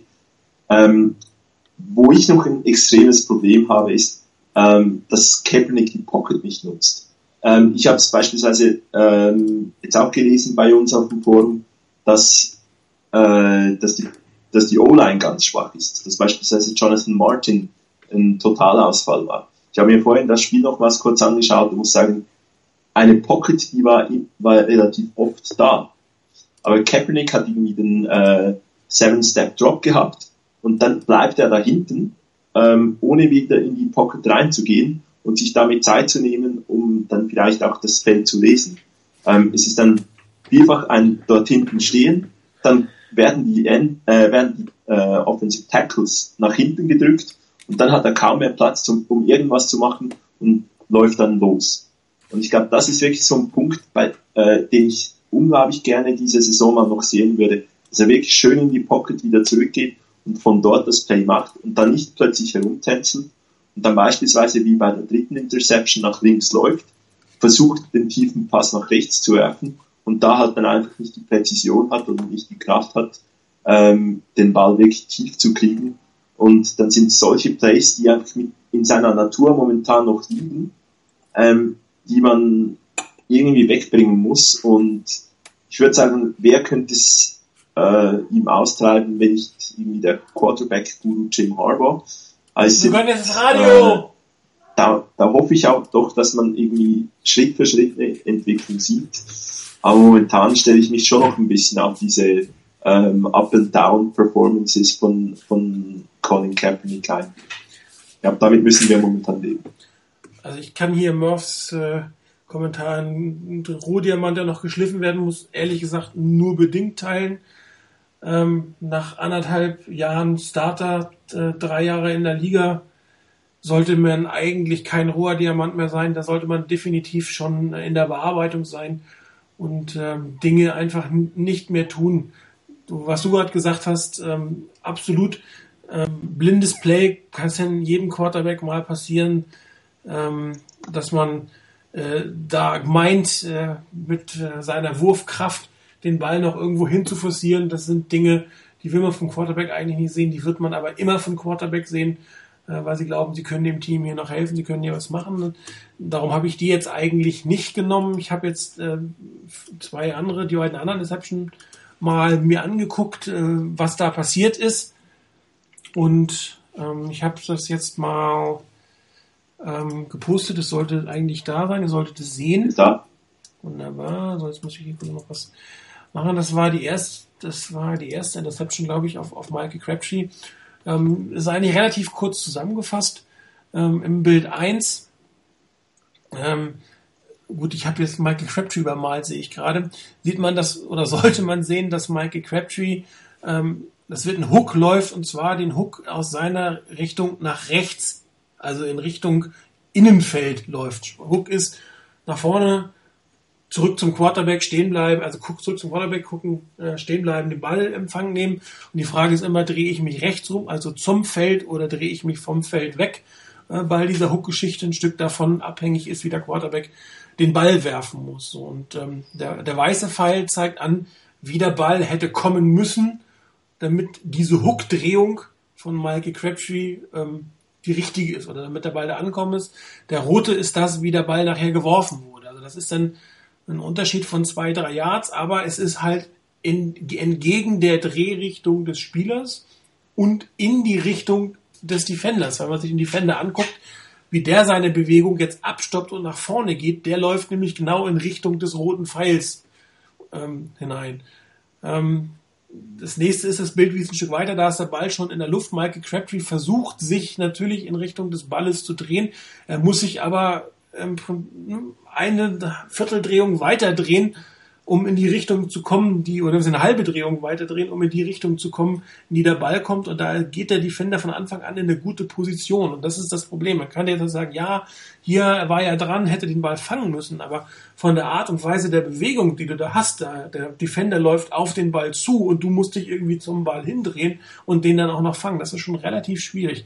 Und ich habe die, die Pfeile im dritten Bild nochmal angenommen, weiß, da hätte der Ball hinkommen müssen für die Route, die Crabtree gelaufen ist. Rot, dass es wie der Ball gekommen ist, sehr, sehr weit außen. Was wir natürlich nicht wissen, ob es ein Fehler von Crabtree ist. Das wissen wir nicht. Das können wir einfach nicht beurteilen. Ähm, ob er den Hook hätte nach innen drehen, soll, äh, nach außen hätte drehen sollen oder ob er nach innen angesagt ist oder ob das ein Read war, dass er gesagt hat, okay, mein Defender steht wenn man sich das erste Bild nochmal anguckt, der steht tendenziell eher in Richtung zur Außenbahn, also drehe ich mich logischerweise von ihm weg. Und wenn es ein Read war, dann wir hätten die, entweder hat, hat Köpenick falsch gelesen oder ähm, er hat es nicht genau gesehen, wie das, wie das in dem Moment ist. Aber der, der Ball kam einfach zwei, drei Yards in die falsche Richtung, für die die Crabtree gedreht hat. Und ähm, weil für mich die Crabtree'sche Drehung in diesem Fall die logische ist, wie er sich gedreht hat, vermute ich eher, dass der Fehler auf der Seite von Colin Kaepernick liegt. Aber ich bin kein Hellseher, ich weiß es nicht. Kann natürlich auch sein, dass der eigentlich nach außen angesagt war und Crabtree einfach gesagt hat, okay, ihn sieht besser aus, mein Quarterback sieht das schon. Und ähm, dementsprechend äh, landet es nachher in Interception. Michael Crabtree war dran. Ich würde ihm da jetzt, was die Interception angeht, also um das nicht verhindert zu haben, würde ich ihm wenig Fehler geben. Kann maximal äh, ein Fehler sein, dass er, dass er zur falschen Seite gedreht hat. Aber da sieht man auch, äh, wie wichtig das eigentlich ist, dass der Quarterback und der Running und der, der Wide Receiver on the same page, so wie man so schön sagt, dass man weiß, was passiert, dass man das Feld lesen muss. Und äh, wie gesagt, von, vom, vom Lesen des Feldes ist der Innen, der Hook ins Feld rein und nicht aus dem Feld raus. In diesem Fall die logische Variante. Was die Spieler, wir werden es nie erfahren, äh, was tatsächlich das Richtige ist oder nicht. Ja, ich glaube, bei, ähm, bei diesem Play ist es auch noch ein Stück weit äh, halt schade, dass Crabtree dann die Interception nicht verhindern konnte. Also er Ball nicht fängt, ähm, okay, es ist sehr schwierig vom Ballplacement, wenn es ganz optimal kommt, äh, kann dann äh, Mike Crabtree noch den Verteidiger spielen und verhindert die Interception. Aber auch das natürlich aus der Position, die er da hat. Ich glaube, in der einen Wiederholung sieht man es dann auch. Ähm, er versucht halt den Ball noch zu fangen. Ich denke, die bessere Wahl wäre dann noch gewesen, ihn versuchen, den Ball zu verteidigen, dass, der, äh, dass Kyle Fuller den Ball nicht erhält. Aber das sind dann so kurze Entscheide, ähm, wenn er ihn dann plötzlich doch in diesem unglaublichen oder so unter Druck drängt, dann ist er absolut der Held. Also da liegen das gute und das schlechte Play halt sehr nah beieinander. Also die andere Interception, die ich habe, das war eigentlich die erste, die zweite, die er geworfen hat. Die erste war die äh, in Richtung von von äh, Anquan Boden. Die habe ich jetzt auch nochmal genommen und die geht für meinen Geschmack zu 100% auf seine Kappe. Ähm, in Bild 1, das ist die Situation nach dem Snap. Rainer hat es vorhin schon gesagt, da wird schlichtweg nur auf den Receiver geschaut, wohin geworfen wird. Die Pocket sieht in diesem Moment gar nicht schlecht aus, das wird man noch weiter sehen, die wird halten in diesem Spiel. Ähm, es gab für Kaepernick meiner Meinung nach keinen Grund, sich direkt nach den Snaps so hinzuspielen, dass er Anquan Bolden ähm, anspielen wollte. Ich weiß nicht, ob einer von euch äh, das, das Broncos Chiefs Spiel am Wochenende gesehen hat. Da gab es so eine schöne Szene, äh, wo ähm, Peyton Manning seinem äh, Tight End hinterher schaut, eine Crossing-Route läuft und alle Safeties rennen schön hinterher und dann dreht er sich kurz um und schnickt den Ball in die Mitte zu einem völlig freien Wide Receiver. Das ist halt das Wissens um die Augen und das Wissens um das, was auf dem Feld passiert, wo seine Spieler sind. Und ähm, diese zwei Sachen hat hier Colin Kaepernick bei diesem Spielzug einfach nicht umsetzen können. Das heißt, er hat sofort geguckt, und äh, hat sich anscheinend nicht zugetraut, erstmal woanders hinzuschauen und dann zurück auf seinen Receiver zu kommen. Im Bild 2 habe ich dann mal aufgestellt, wie die, wie die, wie die Verteidiger ähm, laufen werden, nämlich weil sie die Augen von Colin Kaepernick lesen. Man sieht auch der Cornerback auf der linken Seite geht überhaupt nicht auf seinen Gegenspieler, der, der hinten den Swingpass läuft, weil er weiß, dass Colin Kaepernick, der guckt er nicht hin. Der, der Defender reagiert schon nach hinten und der Safety sowieso. Der sieht, das ist äh, ähm, die, die brenzliche Situation. Auf der anderen Seite hat, hat der Cornerback noch in der Mitte auch noch durch die Linebacker ein bisschen Hilfe, aber er liest die Augen von Colin Kaepernick, reagiert entsprechend relativ früh dahin. Im Bild 3 hatte ich dann markiert, dieser weiße Punkt. Das wäre eigentlich der Punkt gewesen, wo der Ball hätte hinkommen müssen in dieser Situation, weil da wären die Verteidiger auf Basis der Winkel, die sie genommen haben, äh, den gelben Pfeilen folgend, da wären sie nicht hingekommen. Das heißt, der zweite Fehler meiner Meinung nach in diesem Spiel ist, dass er late war, dass er den Pass einfach zu spät geworfen hat oder zu weit nach vorne geworfen, also zu weit Richtung Richtung der, der Zahl 30 Yard. Das ist in dem Moment ähm, zwar ein sehr schönes freies Feld, ja, aber durch dieses ähm, Konzentrieren auf den Receiver bringt er zwei Defender dahin und dann ähm, wirft, dafür wirft er ihm am Ende des Tages zu weit. Im Bild 4, das wäre für mich die Situation, der Moment gewesen, wo er den Ball passen muss. Ja, Anquan Bolden hat sich gelöst. Ich meine, er guckt auf ihn, okay, aber er sieht, er hat sich gelöst. Und hier wäre für mich der Ballwesen an die 40-Yard-Line, vielleicht an die 35, so dass es über den, den Linebacker, der da steht, rübergeht. Aber das ist der Moment des Passes. Aber ähm, Bild 5 zeigt, dass äh, Anquan Bolden dann nochmal fünf Yards weiter ist und Colin Kaepernick hält den Ball immer noch in der Hand. Er ist zwar schon in der Wurfbewegung, aber er hat den Ball noch nicht losgelassen und die, er rennt genau auf diese beiden Gelben äh, zu und im Bild 6 sieht man es, die Defender treffen Anquan Bolden an der Stelle, wo der Ball hinkommt. Es war individuell gesehen eine super Leistung des Safeties, diesen Ball zu fangen. Das darf man sicherlich nicht unterschätzen. Aber selbst wenn er ihn abgeklatscht hätte, dann wäre es zwar kein Turnover, aber es wäre keine Completion gewesen. Und ähm, dieses, den, den Spieler zu sehr angucken und dann auch noch zu spät sein, führt zu nichts Gutem im Endeffekt. Und das ist das, was ich ähm, nach der Preseason gesagt habe, dass ich das Gefühl hatte, dass, dass Colin Kaepernick im, in der Bewegung, im Bewegungsablauf schlichtweg zu langsam ist. Er hat einen unglaublichen Arm, die Bälle kommen mit unglaublichen Zip da raus. Aber bis er diesen Ball rausgehauen hat, bis er die Bewegung hinter sich gebracht hat, ich meine, er hat noch einen langen Arm, eine lange Bewegung, aber das, das ist ein bisschen zu spät. Und in der, in der NFL ist das anders als im College. Da reagieren entsprechend die, die Defensive Backs da drauf. Und da kommst du nur mit deinem Wurfarm nicht mehr hin. Du musst das Timing packen. Und hier waren diese, meiner Ansicht nach, diese beiden Fehler. Schlechtes Timing und vorher den Pass telegrafiert. Und das geht in der Regel nicht gut. Kann nicht gut gehen.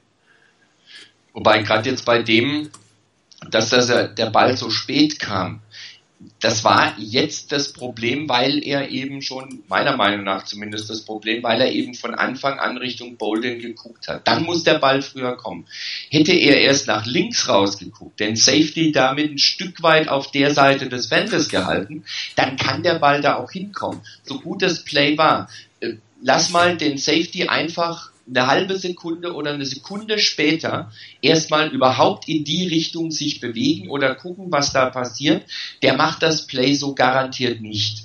Da bin ich fest davon überzeugt. Das war die, das heißt, die Kombination ist es. Ja, spät genau, und weil, weil, ne, genau. eins von beiden, also ja. wenn er ihn weggeguckt, off, look, look off heißt so schön, hätte er spät sein können. Wenn er es nicht macht, darf er nicht spät sein. Die ja. Kombination aus diesen beiden ist ja. ja oft so. Die Kombination aus diesen beiden Dingen führt dann im Prinzip zum Unvermeidlichen. Ja wenn du, wenn du dieses Play dir anguckst mit dieser Interception und lässt mal den Safety, der die Interception gemacht hat, einfach raus. Das sieht wunderbar aus. Bolden ist an dem Gegenspieler vorbei, hat ganz klar als einziger die Chance, den Ball zu kriegen das Blöde ist halt nur, dass da noch dieser komische Safety in der Gegend rumrennt, den Kaepernick nicht auf die linke Seite rüber gelockt, äh, gelockt hat, weil er eben von Anfang an mit dem Moment, in dem er den Ball hochnimmt, nicht mal ansatzweise, wenn ich das richtig gesehen habe, den Kopf nach links nimmt, mhm. sondern hoch, einen Schritt zurück und sofort ja. geht der Blick raus auf Bolden.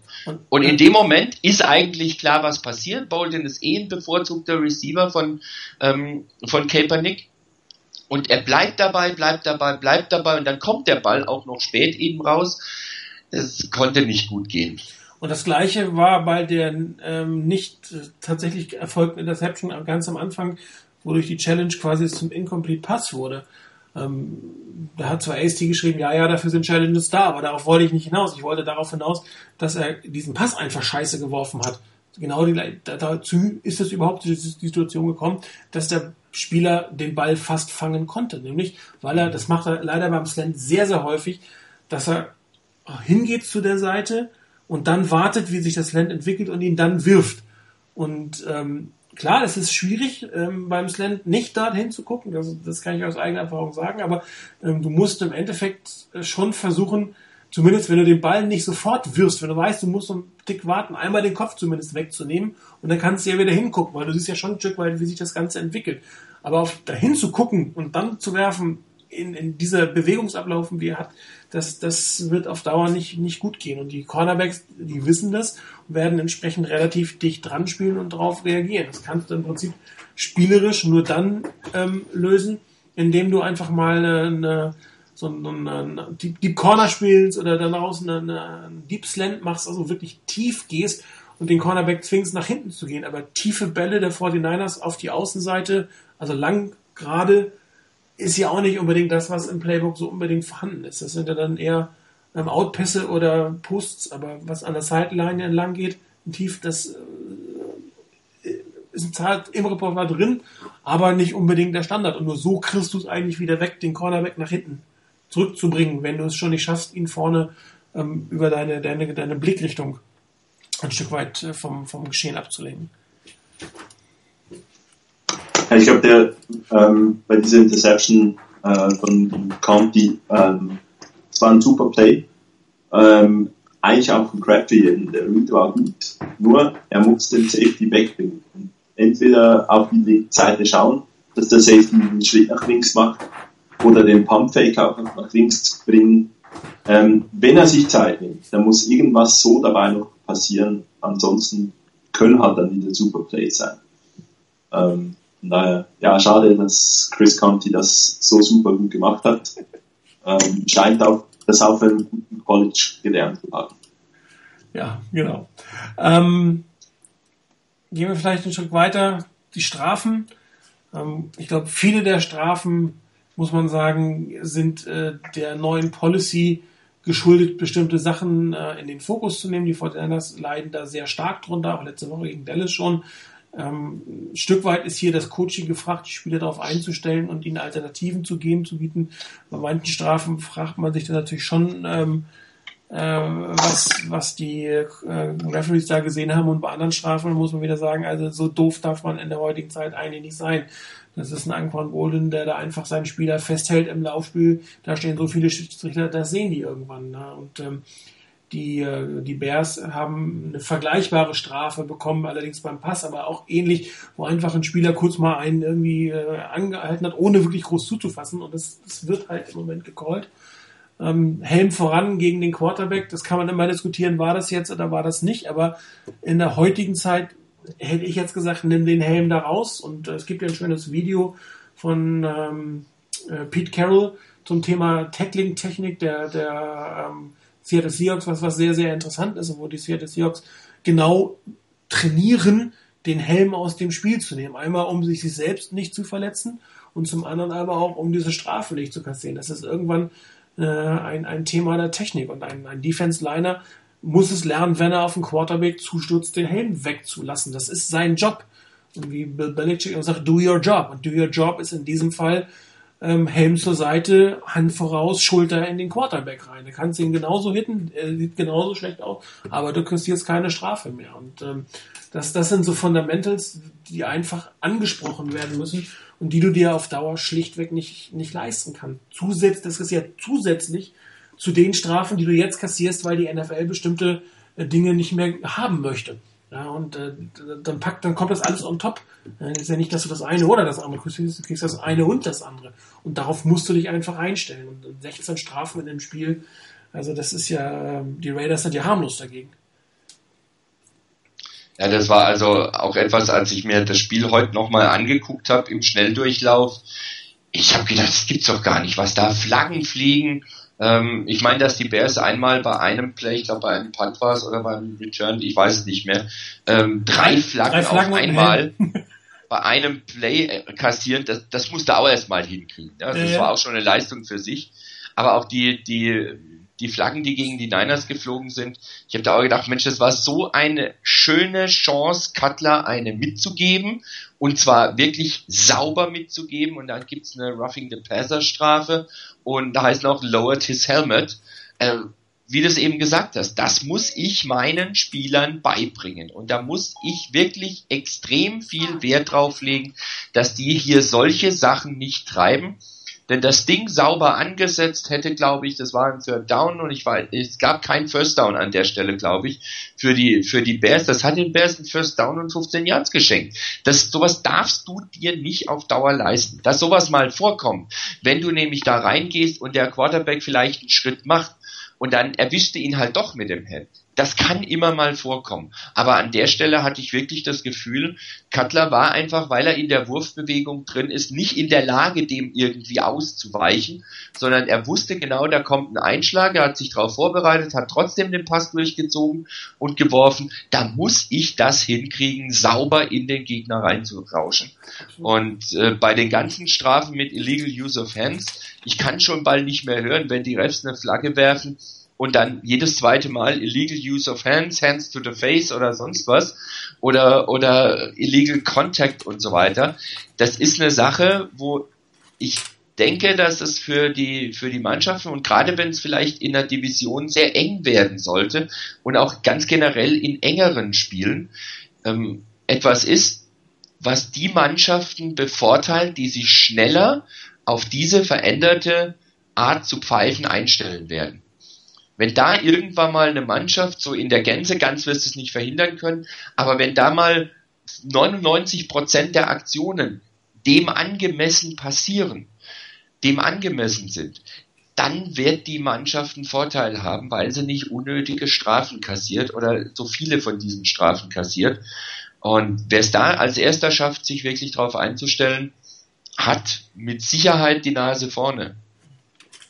Ich meine, es macht das Spiel nicht attraktiver und ich ja. bin mir auch nicht sicher, ob die NFL äh, es wirklich gut tut, dieses, diesen Fokus, den sie auf bestimmte Sachen legt, was ja auch nicht falsch ist, dann immer ins extreme andere Seite. Ich meine, wenn man sich anguckt, wie viel über die Seahawks die letzten Jahre eigentlich geschimpft haben, was da möglich ist, hat man jetzt nicht irgendwie einen Mittelweg gefunden, sondern man hat das andere Extrem genommen, was das Spiel am Ende des Tages kaputt macht. Und dann wird sich das, äh, das, das Competition Komitee irgendwann hinsetzen müssen und sagen, wie finde ich denn einen, einen Weg, dieses Spiel nicht zu zerstören?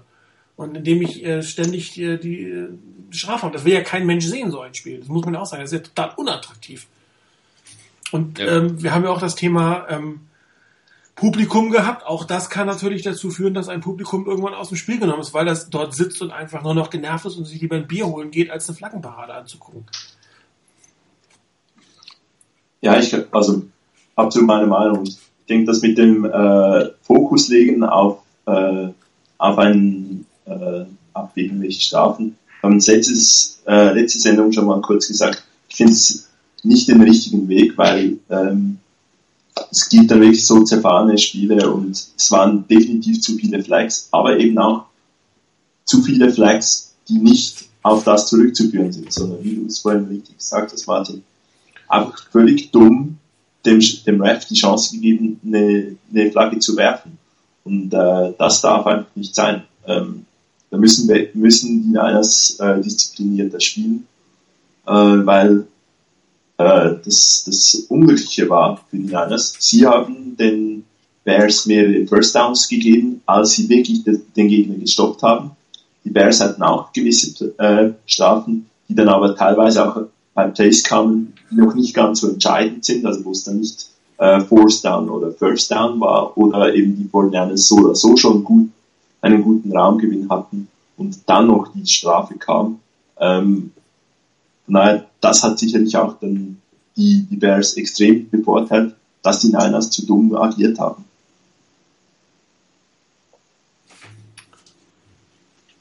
Jetzt ist er weg, der Chris. Der sagt jetzt auch nichts mehr. Ah, okay. Ja. äh, ja also gerade ganz vielleicht ganz ja. kurz noch dazu. Ähm, ich kann ja die Idee der der NFL, die da wahrscheinlich dahinter steht, schon irgendwo nachvollziehen nach dem Motto: diesen Kontakt vorher, der das verhindert, dass ein Play sich halbwegs vernünftig entwickelt, den will man rausnehmen und stattdessen eher sagen, vielleicht lässt man mehr Kontakt zu, wenn zwei, nämlich der, der Receiver und der, der Cornerback zum Beispiel, um den Ball kämpfen, dass man da ein bisschen mehr zulässt. Da, wenn das in die Richtung geht, kann ich die Idee nachvollziehen.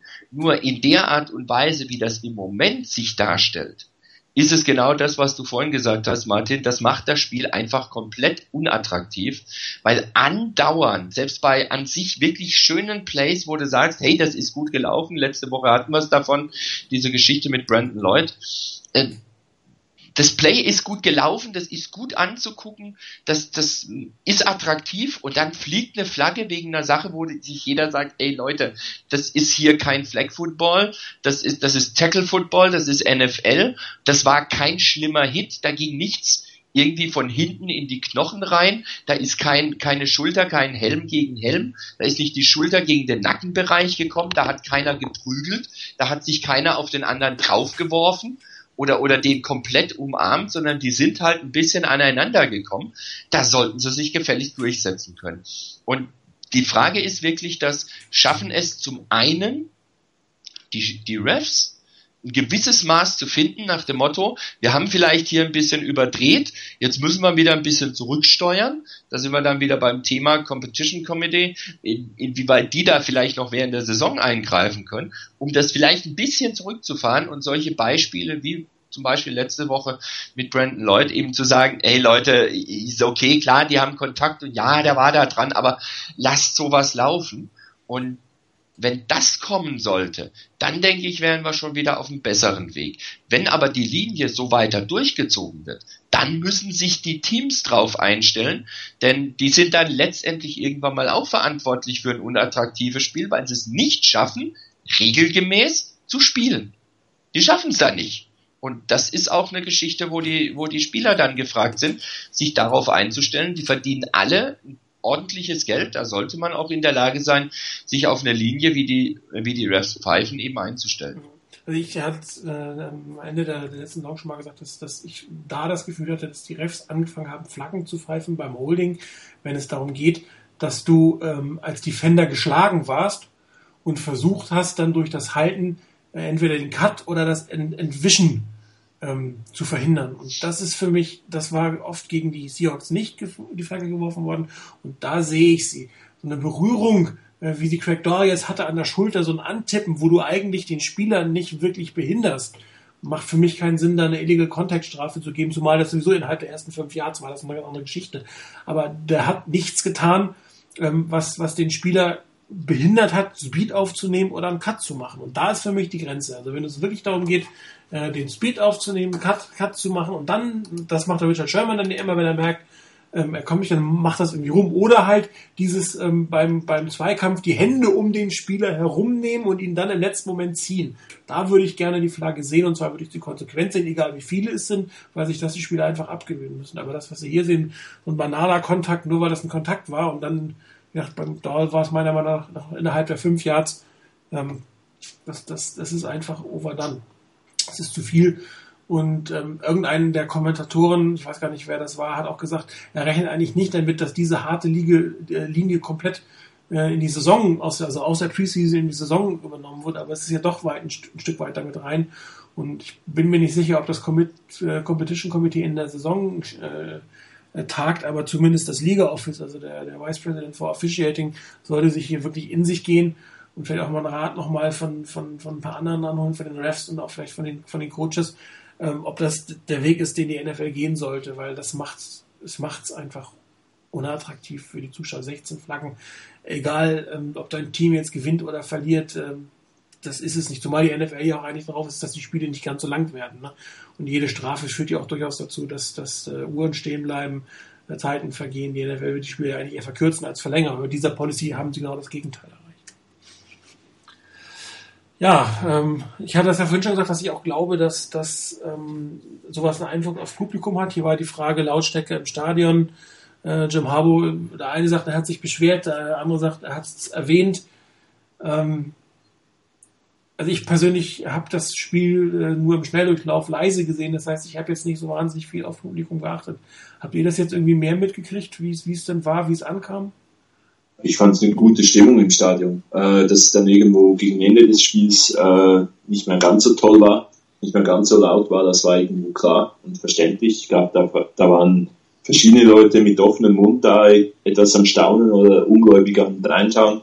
Ähm, ähnlich wie irgendwie ich vor vom PC gesessen bin. Ähm, und dass, ähm, dass Jim Harbour da kritisiert haben soll an, äh, wegen den Fans, es ist extrem lustig, beim einen, dass die Transcripts des, äh, von dieser Pressekonferenz nicht ganz gleich sind, weil beim einen, äh, einmal steht, glaube ich, meistens könnte es besser sein und ähm, im anderen Text steht irgendwie, äh, ja, es gab mal was, mal was halt nicht so laut, aber ähm, ich fand das Stadion war laut, als die, als die Bears auf dem Feld waren. Äh, ich glaube, die Stimmung ist gut und äh, zumindest, ich glaube, da gibt es nichts, nichts zu beschweren. Also man muss ja auch feststellen, dass äh, ähm, die Stimmung in Amerika oder gerade in der NFL jetzt nicht unbedingt mit dem vergleichbar ist, was wir im Fußballstadion hier haben in Deutschland. Ähm, die Fans wollen entertained werden, also sehr viel ähm, Lärm entschied, geschieht deswegen, weil sie vom, vom, vom Videoboard aufgefordert werden, Lärm zu machen. Ähm, ich habe es in Carolina letztes Jahr erlebt, ich habe euch das ja auch erzählt im Radio, äh, da war die Stimmung am Anfang des Spiels gigantisch, das habe ich noch nicht in der NFL erlebt und zur Halbzeit war das Stadion eigentlich tot und da hatte das Team eigentlich die Unterstützung des Publikums gebraucht und da kam nichts mehr.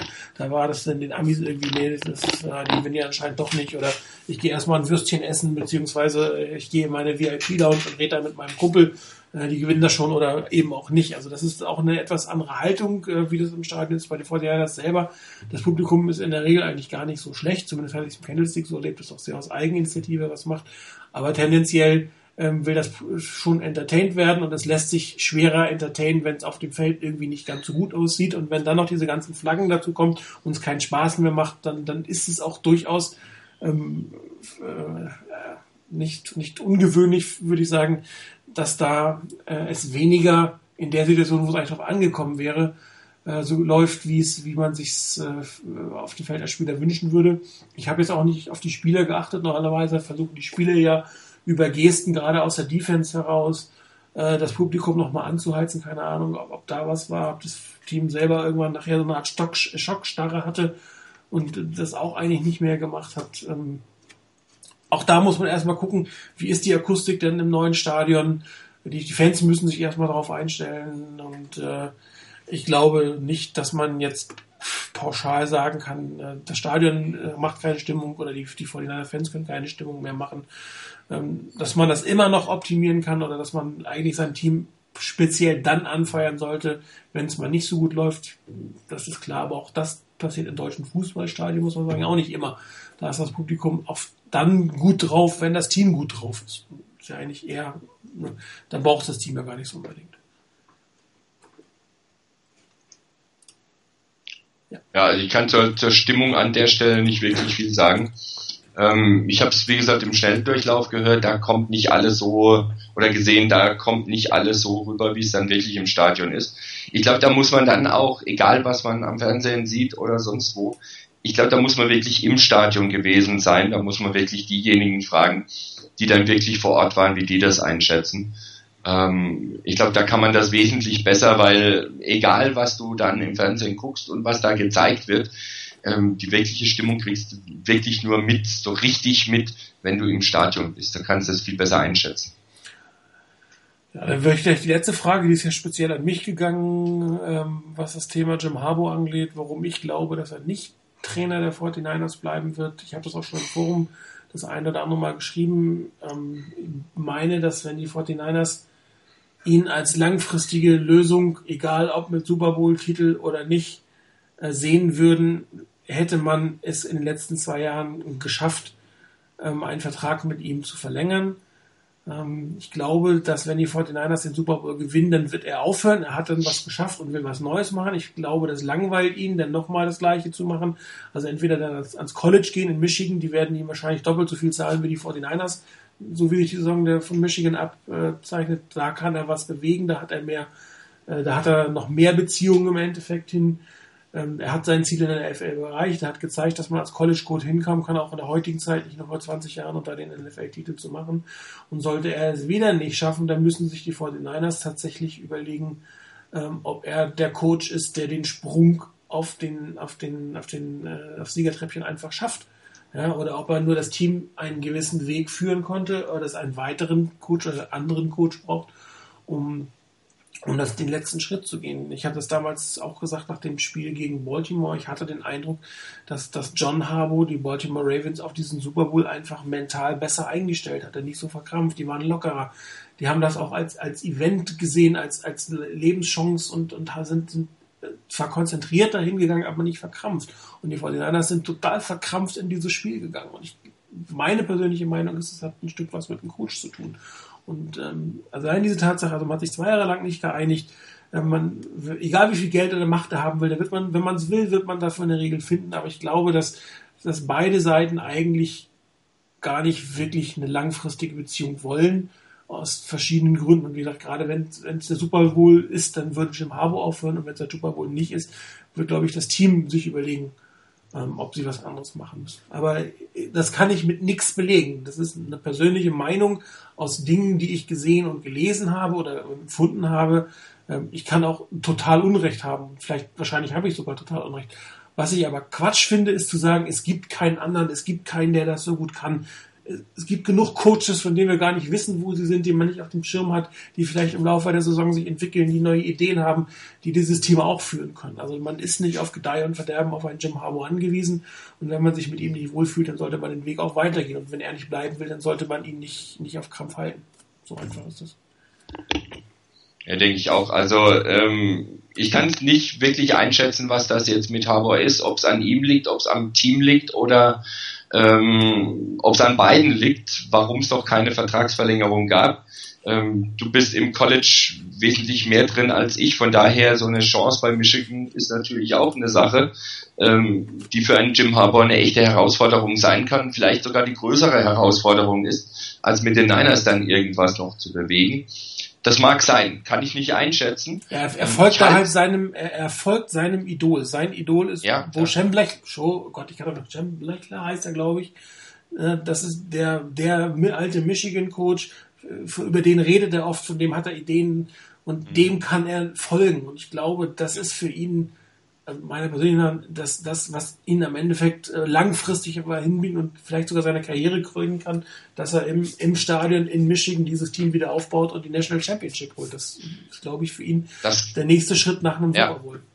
Also das, das könnte wirklich so dann das Ziel sein, dass man sagt, für ihn selber, für ihn persönlich ist das eben höher. Das können viele von uns, mich eingeschlossen, nicht so ganz nachvollziehen, wenn man halt nicht so voll im College Football drin ist, sondern eher NFL. Der ist halt nun mal das Super Bowl das Größte. Aber dass dann für jemanden ganz persönlich ein vielleicht noch größeres Lebensziel gibt, das muss man dann einfach respektieren, wenn es so ist. Und auch zu dem Thema, ob es wirklich keinen anderen gibt, also ob der, ob jetzt quasi ähm, Jim Harbour oder Niedergang der Niners mal überspitzt formuliert, das kann ich mir nicht vorstellen es gibt immer wieder wirklich gute Coaches. Dass die Niners natürlich ein paar Jahre lang nicht wirklich die optimale Wahl getroffen haben an Coaches, heißt ja nicht, dass es in dem Zeitraum keine guten Coaches gab. So ist es ja nicht. Und die auch irgendwo bei einem Team erstmalig eingestiegen sind oder eben eine Verlängerung bekommen haben und von den Niners nicht geholt wurden, aus welchen Gründen auch immer. Ähm, es wird auch nach einem Jim Harbour gute Coaches geben. Es wird auch dann die Möglichkeit geben, dass ein Coach dabei ist. Man muss halt nur den richtigen kriegen. Das ist halt jetzt nicht ganz so einfach, sonst würden sie alle machen. Ähm, aber es gibt mit Sicherheit gute Coaches, vielleicht auch ähm, Offense- oder Defense-Koordinatoren, die die Chance wirklich einfach nur brauchen und im richtigen Umfeld, dass die Niners ihnen unter Umständen eben auch bieten können, dann eben auch wirklich Erfolge feiern können. Von daher ganz alternativlos ist es nicht. Ich wüsste im Moment spontan auch nicht nach dem Motto, den würde ich auf jeden Fall nehmen. Das ist meiner Meinung nach derjenige, der mit 99,9%iger Sicherheit dann die Niners wirklich zum Titel führt fällt mir spontan auch keiner ein, auch wenn sicherlich ein paar Namen ganz interessant sind. Aber zu sagen, da gibt's keine Alternative, das mit Sicherheit nicht. Es wird mit Sicherheit eine Alternative geben. Und selbst wenn äh, nicht jetzt, nicht nach dieser Saison oder nach der übernächsten Saison, irgendwann wird auch ein Jim Harbour nicht mehr coachen und dann brauchst du spätestens einen anderen Trainer. Also von daher, da wird es auch Möglichkeiten geben und die Niners werden weiter Football spielen, auch wenn Harbour nicht Head Coach wäre. Ja, aber gucken wir statt auf äh, Februar nächsten Jahres auf den Sonntag diesen Monats. Das nächste Spiel steht an. Äh, Divisionsrivale Arizona Cardinals führen die Division an. Ähm, haben die große Chance, sich quasi abzusetzen, also ein direktes Duell, ein gegen einen Divisionsrivalen nicht mehr verlieren zu können, nach, äh, wenn man es zu Hause gewinnt, äh, sich mit 3 zu 0 abzusetzen. Ähm, Riesenmotivation logischerweise äh, in, bei den Arizona Cardinals auf der anderen Seite natürlich auch Probleme. Carson Palmer wird nicht spielen, er hat Probleme mit, mit seinen Nerven, hat wohl wirklich Schwierigkeiten sogar bestimmte Bewegungen zu machen und äh, ich habe jetzt gelesen, dass, dass er irgendwie Möglichkeiten sucht, seinen Nerv quasi wieder zu reaktivieren, also das könnte noch ein bisschen dauern. Ähm, spielen wird Drew Stanton, hier aber die Frage, könnt ihr was zu Drew Stanton sagen? Ähm, also ich muss gestehen, ähm, ich kann mich kaum erinnern, ihn bei den Lions jemals gesehen zu haben. Also Drew Stanton hat irgendwie... Hat auch nicht viel gehabt. Ja, 2008 bis 10 hat er bei den Lions gespielt, ähm, hatte irgendwie 29, ähm, ähm, um die 200 12. Passversuche, so 190 Passversuche. Ähm, mehr äh, Interceptions als Touchdowns. Ähm, Quarterback-Rating zum Vergessen. Also er ist eigentlich ein Journeyman. Nee, er war kein Journeyman, er war eine, äh, so ein, ein Career-Backup über drei Jahre, bevor ihn die Arizona Cardinals wo immer auch plötzlich hier äh, bekommen haben. Also über ihn jetzt wirklich was zu sagen oder was seine Stärken und Schwächen sind, da muss ich sagen, sehe ich mich persönlich echt außerstand. Wo war denn eigentlich vorher?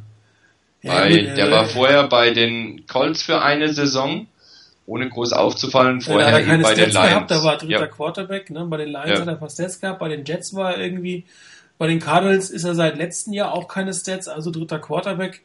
Ähm, äh, da werden die 49ers auch wirklich äh, suchen müssen, ins College zurückgehen, ein paar Lions-Spiele oder halt von letzter Woche sehen, um Film sich anzugucken, um, um sich darauf vorzubereiten. Und das ist halt schwierig für ein Team. Ja? Wenn du, wenn ich, das ist die alte Tim Rattay-Diskussion, solange man nicht genug äh, Filmmaterial von ihm hatte, sah er ganz gut aus. Sobald man irgendwie zwei Spiele von ihm gesehen hatte, äh, ging es mit ihm bergab.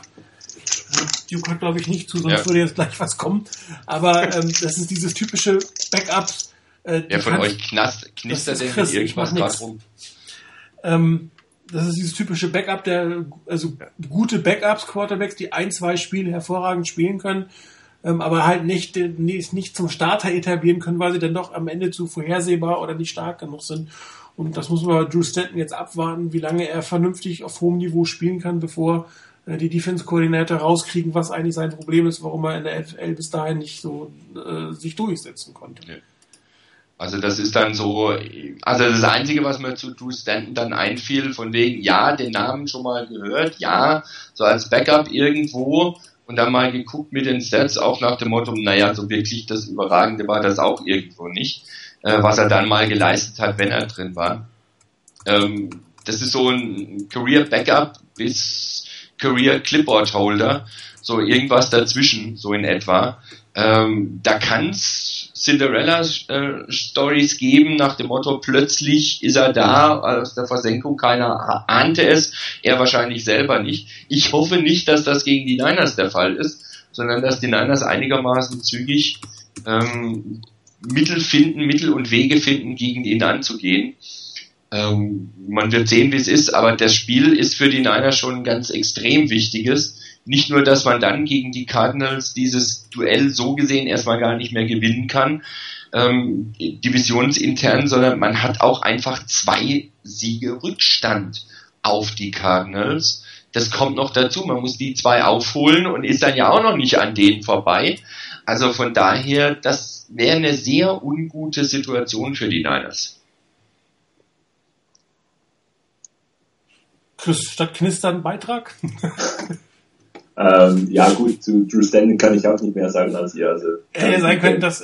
Ah, hier, der, der 49er Chris B hat gesagt, hat er mal gegen äh, 49ers gespielt. Er hat tatsächlich schon mal gegen die 49ers gespielt und gestartet, und zwar am 27.12.2009 in San Francisco. Äh, die 49ers 20 zu 6 gewonnen. Da hatte er irgendwie äh, drei Interceptions, kein Touchdown, zwei Sacks kassiert, 11 von 21 für 130 Yards. Also, ja, nehme ich. Ja, Nehme ich für kann, nächsten kann, Sonntag. Kann er Sonntag wieder machen. Nehme ich so sofort. Jo. Ist gekauft. Ich weiß nicht, warum der das immer weiß, der Herr 49er Crispy. Keine ja, Ahnung, wer sich das merkt. 2009. Ich muss jetzt erstmal in den Stats, äh, in die Tiefen der Stats auf NFL kommen suchen, um das zu finden. Aber gut, gut ab. Ja, ansonsten, äh, Chris, wie würdest du äh, gegen die, gegen die 49ers, genau, gegen die Cardinals äh, das Spiel aufziehen? Ähm, ich habe jetzt eigentlich gehofft, dass du irgendwie die Frage stellst, äh, was müssen wir besser machen als gegen die Bears? Und dann hätte man Lieber Chris, kurz, was müssen wir besser machen als die Bears, damit wir eine Chance haben gegen die Cardinals? dann würde ich so eine Jim Harbour Antwort geben, und zwar alles. ähm, nee, also ich glaube, man muss jetzt nicht irgendwie da äh, Footballspiel neu erfinden. Ähm, ich glaube, die Niners müssen erneut versuchen, äh, ihr Spiel zu spielen, ähm, die Punkte zu machen daneben einfach nicht den Fuß vom Gas zu nehmen. Ähm, machen wir keine Fehler, ähm, etwas mehr Druck gegen die, gegen die Cardinals, dann ist das ein Spiel, was gewonnen werden kann. Ähm, aber definitiv noch nicht ein Spiel, das schon gewonnen ist. Also ich denke, die, die NFC West, ähm, schade, dass, ein Stück weit schade, dass die, äh, dass die Rams ähm, auf der Quarterback-Position jetzt halt doch nicht äh, mit Sam Bradford die Saison bestreiten können. Ansonsten ist das wirklich eine taffe Division. Das ist gut, da wird man gefordert, da darf man sich nicht irgendwelche Spiele Auszeit nehmen, äh, sollte sich auch keine Halbzeit Auszeit nehmen. Ähm, und wenn und das Spiel gut durchspielen. Insgesamt glaube ich, dass die Niners das Spiel gewinnen können, aber sie müssen wirklich die Top-Leistung äh, zeigen. Egal, ob jetzt da Carson Palmer oder Drew Stanton äh, Quarterback ist. Ich glaube, es wird ein bisschen einfacher mit Drew Stanton. Es macht es aber sicherlich nicht so nicht einfach, äh, dass man sich auf beide vorbereiten muss. Ich glaube, Carson Palmer ist noch nicht äh, ganz äh, ganz sicher, dass er nicht spielt, wenn ich nichts übersehen habe. Also na, ich glaube, man muss sich auf beide vorbereiten. Das macht die Vorbereitung sicherlich einfacher. Ähm, aber wenn wir ein bisschen Pass Rush haben, sollte Drew Stanton vor allem spielen, dann äh, würde das die ganze äh, Sache für die Niners sicherlich einfacher machen. Und ähm, die Niners sind eigentlich vielfach relativ gut, wenn es äh, darum geht, nach einer Niederlage zu reagieren. Deshalb bin ich auch überzeugt, dass äh, Jim Harbour und seine Jungs das auch dieses Mal wieder schaffen und äh, werden ein tolles Spiel sehen. Also er scheint so eine Art eingeklemmten Nerv zu haben. Wir sagen jetzt Dead Nerve, ganz tot wird er wahrscheinlich nicht sein. Und hat Schwierigkeiten, es gab verschiedene Sachen, Akupunktur, Elektrostimulation. Und sie haben es noch nicht hingekriegt, diesen Nerv in der Schulter wieder komplett ähm, äh, in den Griff zu bekommen, zu, dazu zu bewegen, sich das zu tun, was er will. Und das sieht nur so aus, als wenn, also die Wahrscheinlichkeit ist hoch, dass wir auf Drew Stanton äh, treffen werden. Wobei es ist schon richtig, du kannst das jetzt nicht ignorieren. Carsten Palmer wird auch spielen können, ohne äh, die ganze Woche vorher trainiert zu haben. Das muss man natürlich auch klar sagen. Ja, Rainer, welche Veränderungen würdest du gerne bei den 49ers sehen? Nicht, äh, dass man individuell besser spielt vielleicht, sondern dass man, dass man äh, taktisch oder als Gruppe besser machen kann? Ich denke, Chris hat eben schon einen ganz wichtigen Punkt angesprochen. Gerade das Thema Pass Rush sollte da eine größere Rolle spielen gerade auch aus den Erfahrungen raus aus dem Spiel, ähm, eventuell vielleicht auch wirklich Richtung individuelle Matchups gucken, dass man hier gegen einen Larry Fitzgerald vielleicht nicht den allerkleinsten Cornerback dagegen stellt, sondern da vielleicht einen findet, der etwas größer ist und da einigermaßen mithalten kann. Ähm, das wäre schon mal ganz sinnvoll. Mit mehr Druck auf Stanton oder Palmer sollten die Chancen auch wachsen, dass man das Passspiel der Cardinals ein Stück weit unter Kontrolle hält. Das Laufspiel der Cardinals wäre auch nicht ganz verkehrt, das unter Kontrolle zu halten. Andre Ellington ist jetzt zwar nicht unbedingt einer, der mir jetzt so per se so furchtbar Angst macht und gerade nach der Vorstellung der Run Defense der Niners gegen Matt Forte ist das eigentlich schon eine ganz gute Basis, auf der man weitermachen kann. Ähm, was die Offense angeht, hoffe ich natürlich wieder den Colin Kaepernick vom ersten Spieltag zu sehen, von der ersten Woche zu sehen, weil da hat er meiner Meinung nach besser seine Reads oder ist besser durch seine Reads gegangen, war auch ruhiger in der Pocket. Ich hoffe, dass er dahin wieder zurückkommt und dass die Interceptions und der verlorene Fumble vom letzten Sonntag nicht ihm irgendwie nachhängen, sondern dass er das wirklich abschütteln kann. Dann wäre allein schon furchtbar viel gewonnen.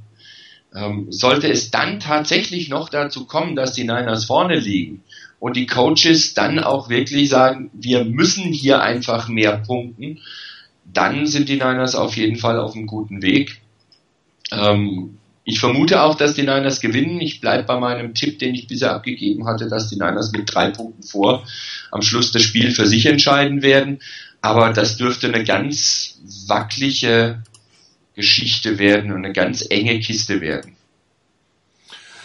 Ja, die äh, Cardinals Defense ähm, ist gerade gegen den Lauf relativ gut, ähm, hoch gerankt, äh, ähnlich gut wie die 49ers, wobei das nach zwei Spieltagen ähm, äh, noch nicht so 100% aussagekräftig ist. Die 49ers sind irgendwie äh, siebtbeste Run-Defense, die Cardinals zweitbeste Run-Defense. Ähm, ähm, Pass-Defense ist bei den Cardinals allerdings nicht ganz so gut, wie man sie eigentlich erwartet hätte, nachdem sie die letzten Jahre ja doch relativ stark waren. Das heißt, auf der defensiven Seite ähm, gibt es Chancen, sie zu attackieren. Man darf sie aber nicht unterschätzen. Die Offense ist natürlich bei den Cardinals im Moment ähm, komplett neu, muss man sagen. Ich meine, die haben ein ähnliches Problem wie ähm, andere. Ja, hört ihr mich nicht mehr? Hört ihr mich nicht? Ich höre dich. Ah, okay. Ähm, die, äh, ähm, die, Entschuldigung, jetzt bin ich raus. Also die, die Cardinals haben natürlich ein Riesenproblem auf der, auf der Running Back Position.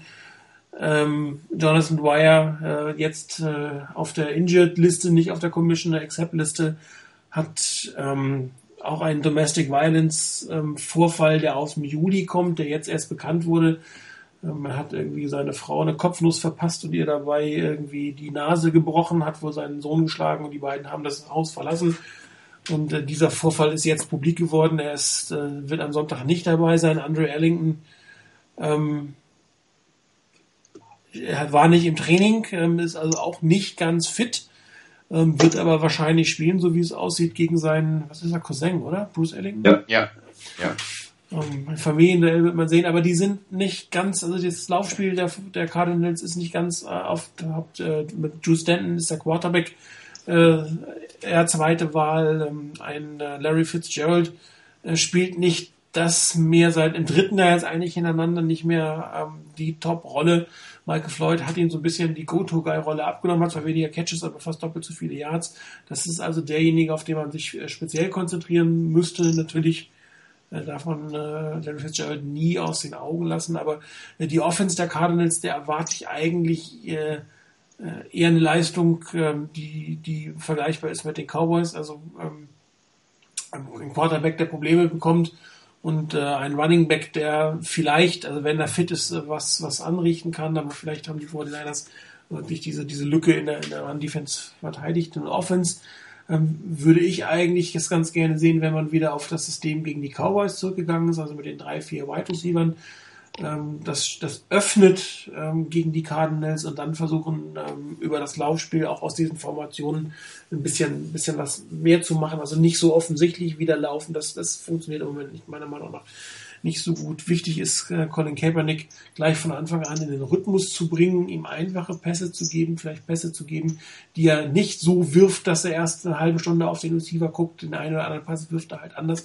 Gerade wenn es Play-Action-Pässe gibt, dann macht er es nicht. Er kann es ja. Bei Play-Action ist das ja gar nicht möglich, so einen Receiver einzulocken und da findet er seinen Receiver auch. Also vielleicht, dass man da anfängt, ihm einen gewissen Rhythmus zu geben, ihn nochmal an die Fundamentals erinnert ähm, und ähm, was wir am Anfang gesagt haben, wenn man glaubt, dass das Game gewonnen ist, nochmal zehn Punkte oben drauflegen und dann erst glauben, dass das Spiel gewonnen ist.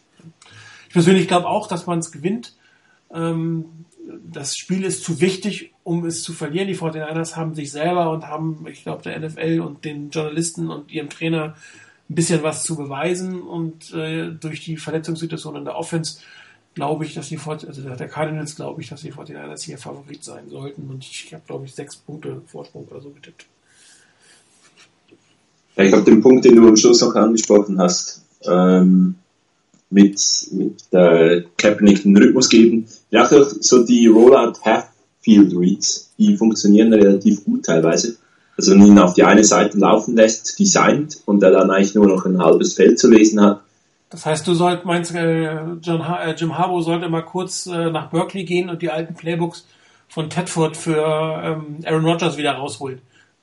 Ist sicherlich nicht die schlechteste Wahl, äh, einem Quarterback Sicherheit zu geben, ähm, glaube ich. Also das äh, funktioniert eigentlich noch relativ gut und es zeigt sich auch eben bei, bei Play Action und dann äh, aus der Pocket, wenn er dann aus der Pocket geht, hat er relativ oft dann doch noch gute Pässe und äh, weshalb ich das als Element ein bisschen rein, reinkriegen. Äh, ob das jetzt mit der Philosophie von Harbour und Roman zusammenpasst, ist schwierig zu beurteilen. Aber das wäre sicherlich so ein Punkt. Und äh, mein Tipp fehlt, glaube ich, noch. Dass, ich würde jetzt sagen, Touchdown-Vorsprung haben wir am Schluss. Wunderbar, da sind wir uns ja ein bisschen einig. Dann würde ich sagen, Rainer, was ist sonst noch so los in der NFC West? Zwei Spiele sind ja noch eins davon fast das Spiel der Woche wahrscheinlich. Ähm, ja, ich werde es aber trotzdem erwähnen. Ähm, zum einen erstmal, das ist wahrscheinlich nicht das Spiel der Woche, das ist nämlich das Spiel der Rams zu Hause gegen die Cowboys. Ähm, dass die Rams bei den Buccaneers gewonnen haben, hat mich überrascht. Ähm, hätte ich so nicht mitgerechnet.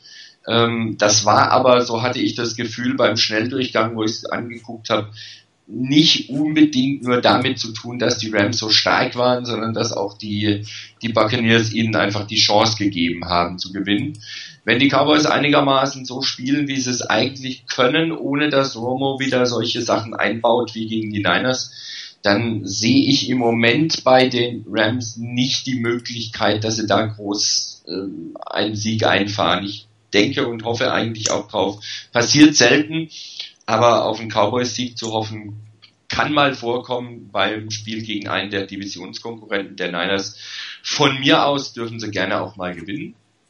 Und das andere, ich glaube, das hast du eher gemeint als Spiel der Woche, das ist das äh, Rematch des Super Bowls. Ähm, die Seahawks zu Hause gegen die Broncos.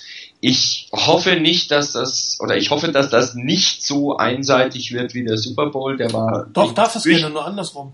Ja, ja, das ja. Aber ich habe auch nichts dagegen, wenn es ein spannendes Spiel ist. Ich werde es nicht live gucken, weil die Niners parallel dazu spielen oder fast parallel dazu spielen. Aber es darf gerne ein enges Spiel sein und die, die Seahawks dürfen es auch gerne in der letzten Sekunde bei auslaufender Uhr verlieren. Also ich habe da überhaupt kein Problem damit. Ich glaube allerdings im Moment nicht daran, dass die Broncos das Spiel dann gewinnen können, weil es halt nun mal auch wirklich in Seattle ist. Von daher denke ich, dass die Seahawks nach der Auswärtsniederlage bei den Chargers zu Hause wieder in die Erfolgsspur zurückkehren und das Spiel für sich entscheiden werden. Ja, Chris, äh, dann haben, haben wir dir jetzt das Spiel der Woche genommen oder hast du uns noch was äh, Schönes zu bieten? Nee, ich denke, das ist klar das Spiel der Woche, ähm, dass, dass man schauen müsste, wenn die Niners nicht spielen würden. Ähm, aber ich denke, es ist auch toll, dass jetzt die Division Games beginnen. Ähm, spannend könnte sicherlich auch sein Baltimore Cleveland. Ich denke, Cleveland spielt überraschend gut. Äh, so Division Game immer interessant oder auch so als Einstimmung könnte man sich Green Bay gegen Detroit anschauen. Äh, das könnte durchaus ein Passfestival werden. Also gibt es durchaus Interessantes so als äh, Aufgalopp für dann das Spiel der Niners. Aber ähm, ich finde, Denver Seattle dürfte so ein bisschen ganz langweiliges, einseitiges Spiel für, für Denver werden, ähm, wo man dann nicht sagt, oh, da habe ich was verpasst, weil ich das gute Spiel der Niners gesehen habe. Äh, wie macht ihr das? Du guckst Niners, dein Bruder guckt Broncos oder äh, guckt ihr zusammen auf zwei Fernseher? Oder? Nee, ähm, es wird wahrscheinlich erstes sein. Also ich schaue in meinem Zimmer die Niners und er in seinem Zimmer die Broncos. Alles klar. Ja, dann wünsche ich euch viel Spaß beim Gucken. Euch äh, draußen vielen Dank fürs Zuhören. Das war's für heute. 101. Sendung des 49ers Fans und Webradios. Wenn nichts äh, Großartiges dazwischen kommt, dann hören wir uns äh, nächste Woche wieder. Vielleicht kriegen wir sogar eine Halbzeitshow hin am Sonntag. Was haltet ihr davon? Das müsste machbar sein, denke ich. Also Würden wir dann rechtzeitig äh, im äh, Game Talks vielleicht ankündigen, dass wir es machen. Also vielleicht Sonntag, sonst bis nächste Woche. Danke fürs Zuhören. Das war's. Ciao.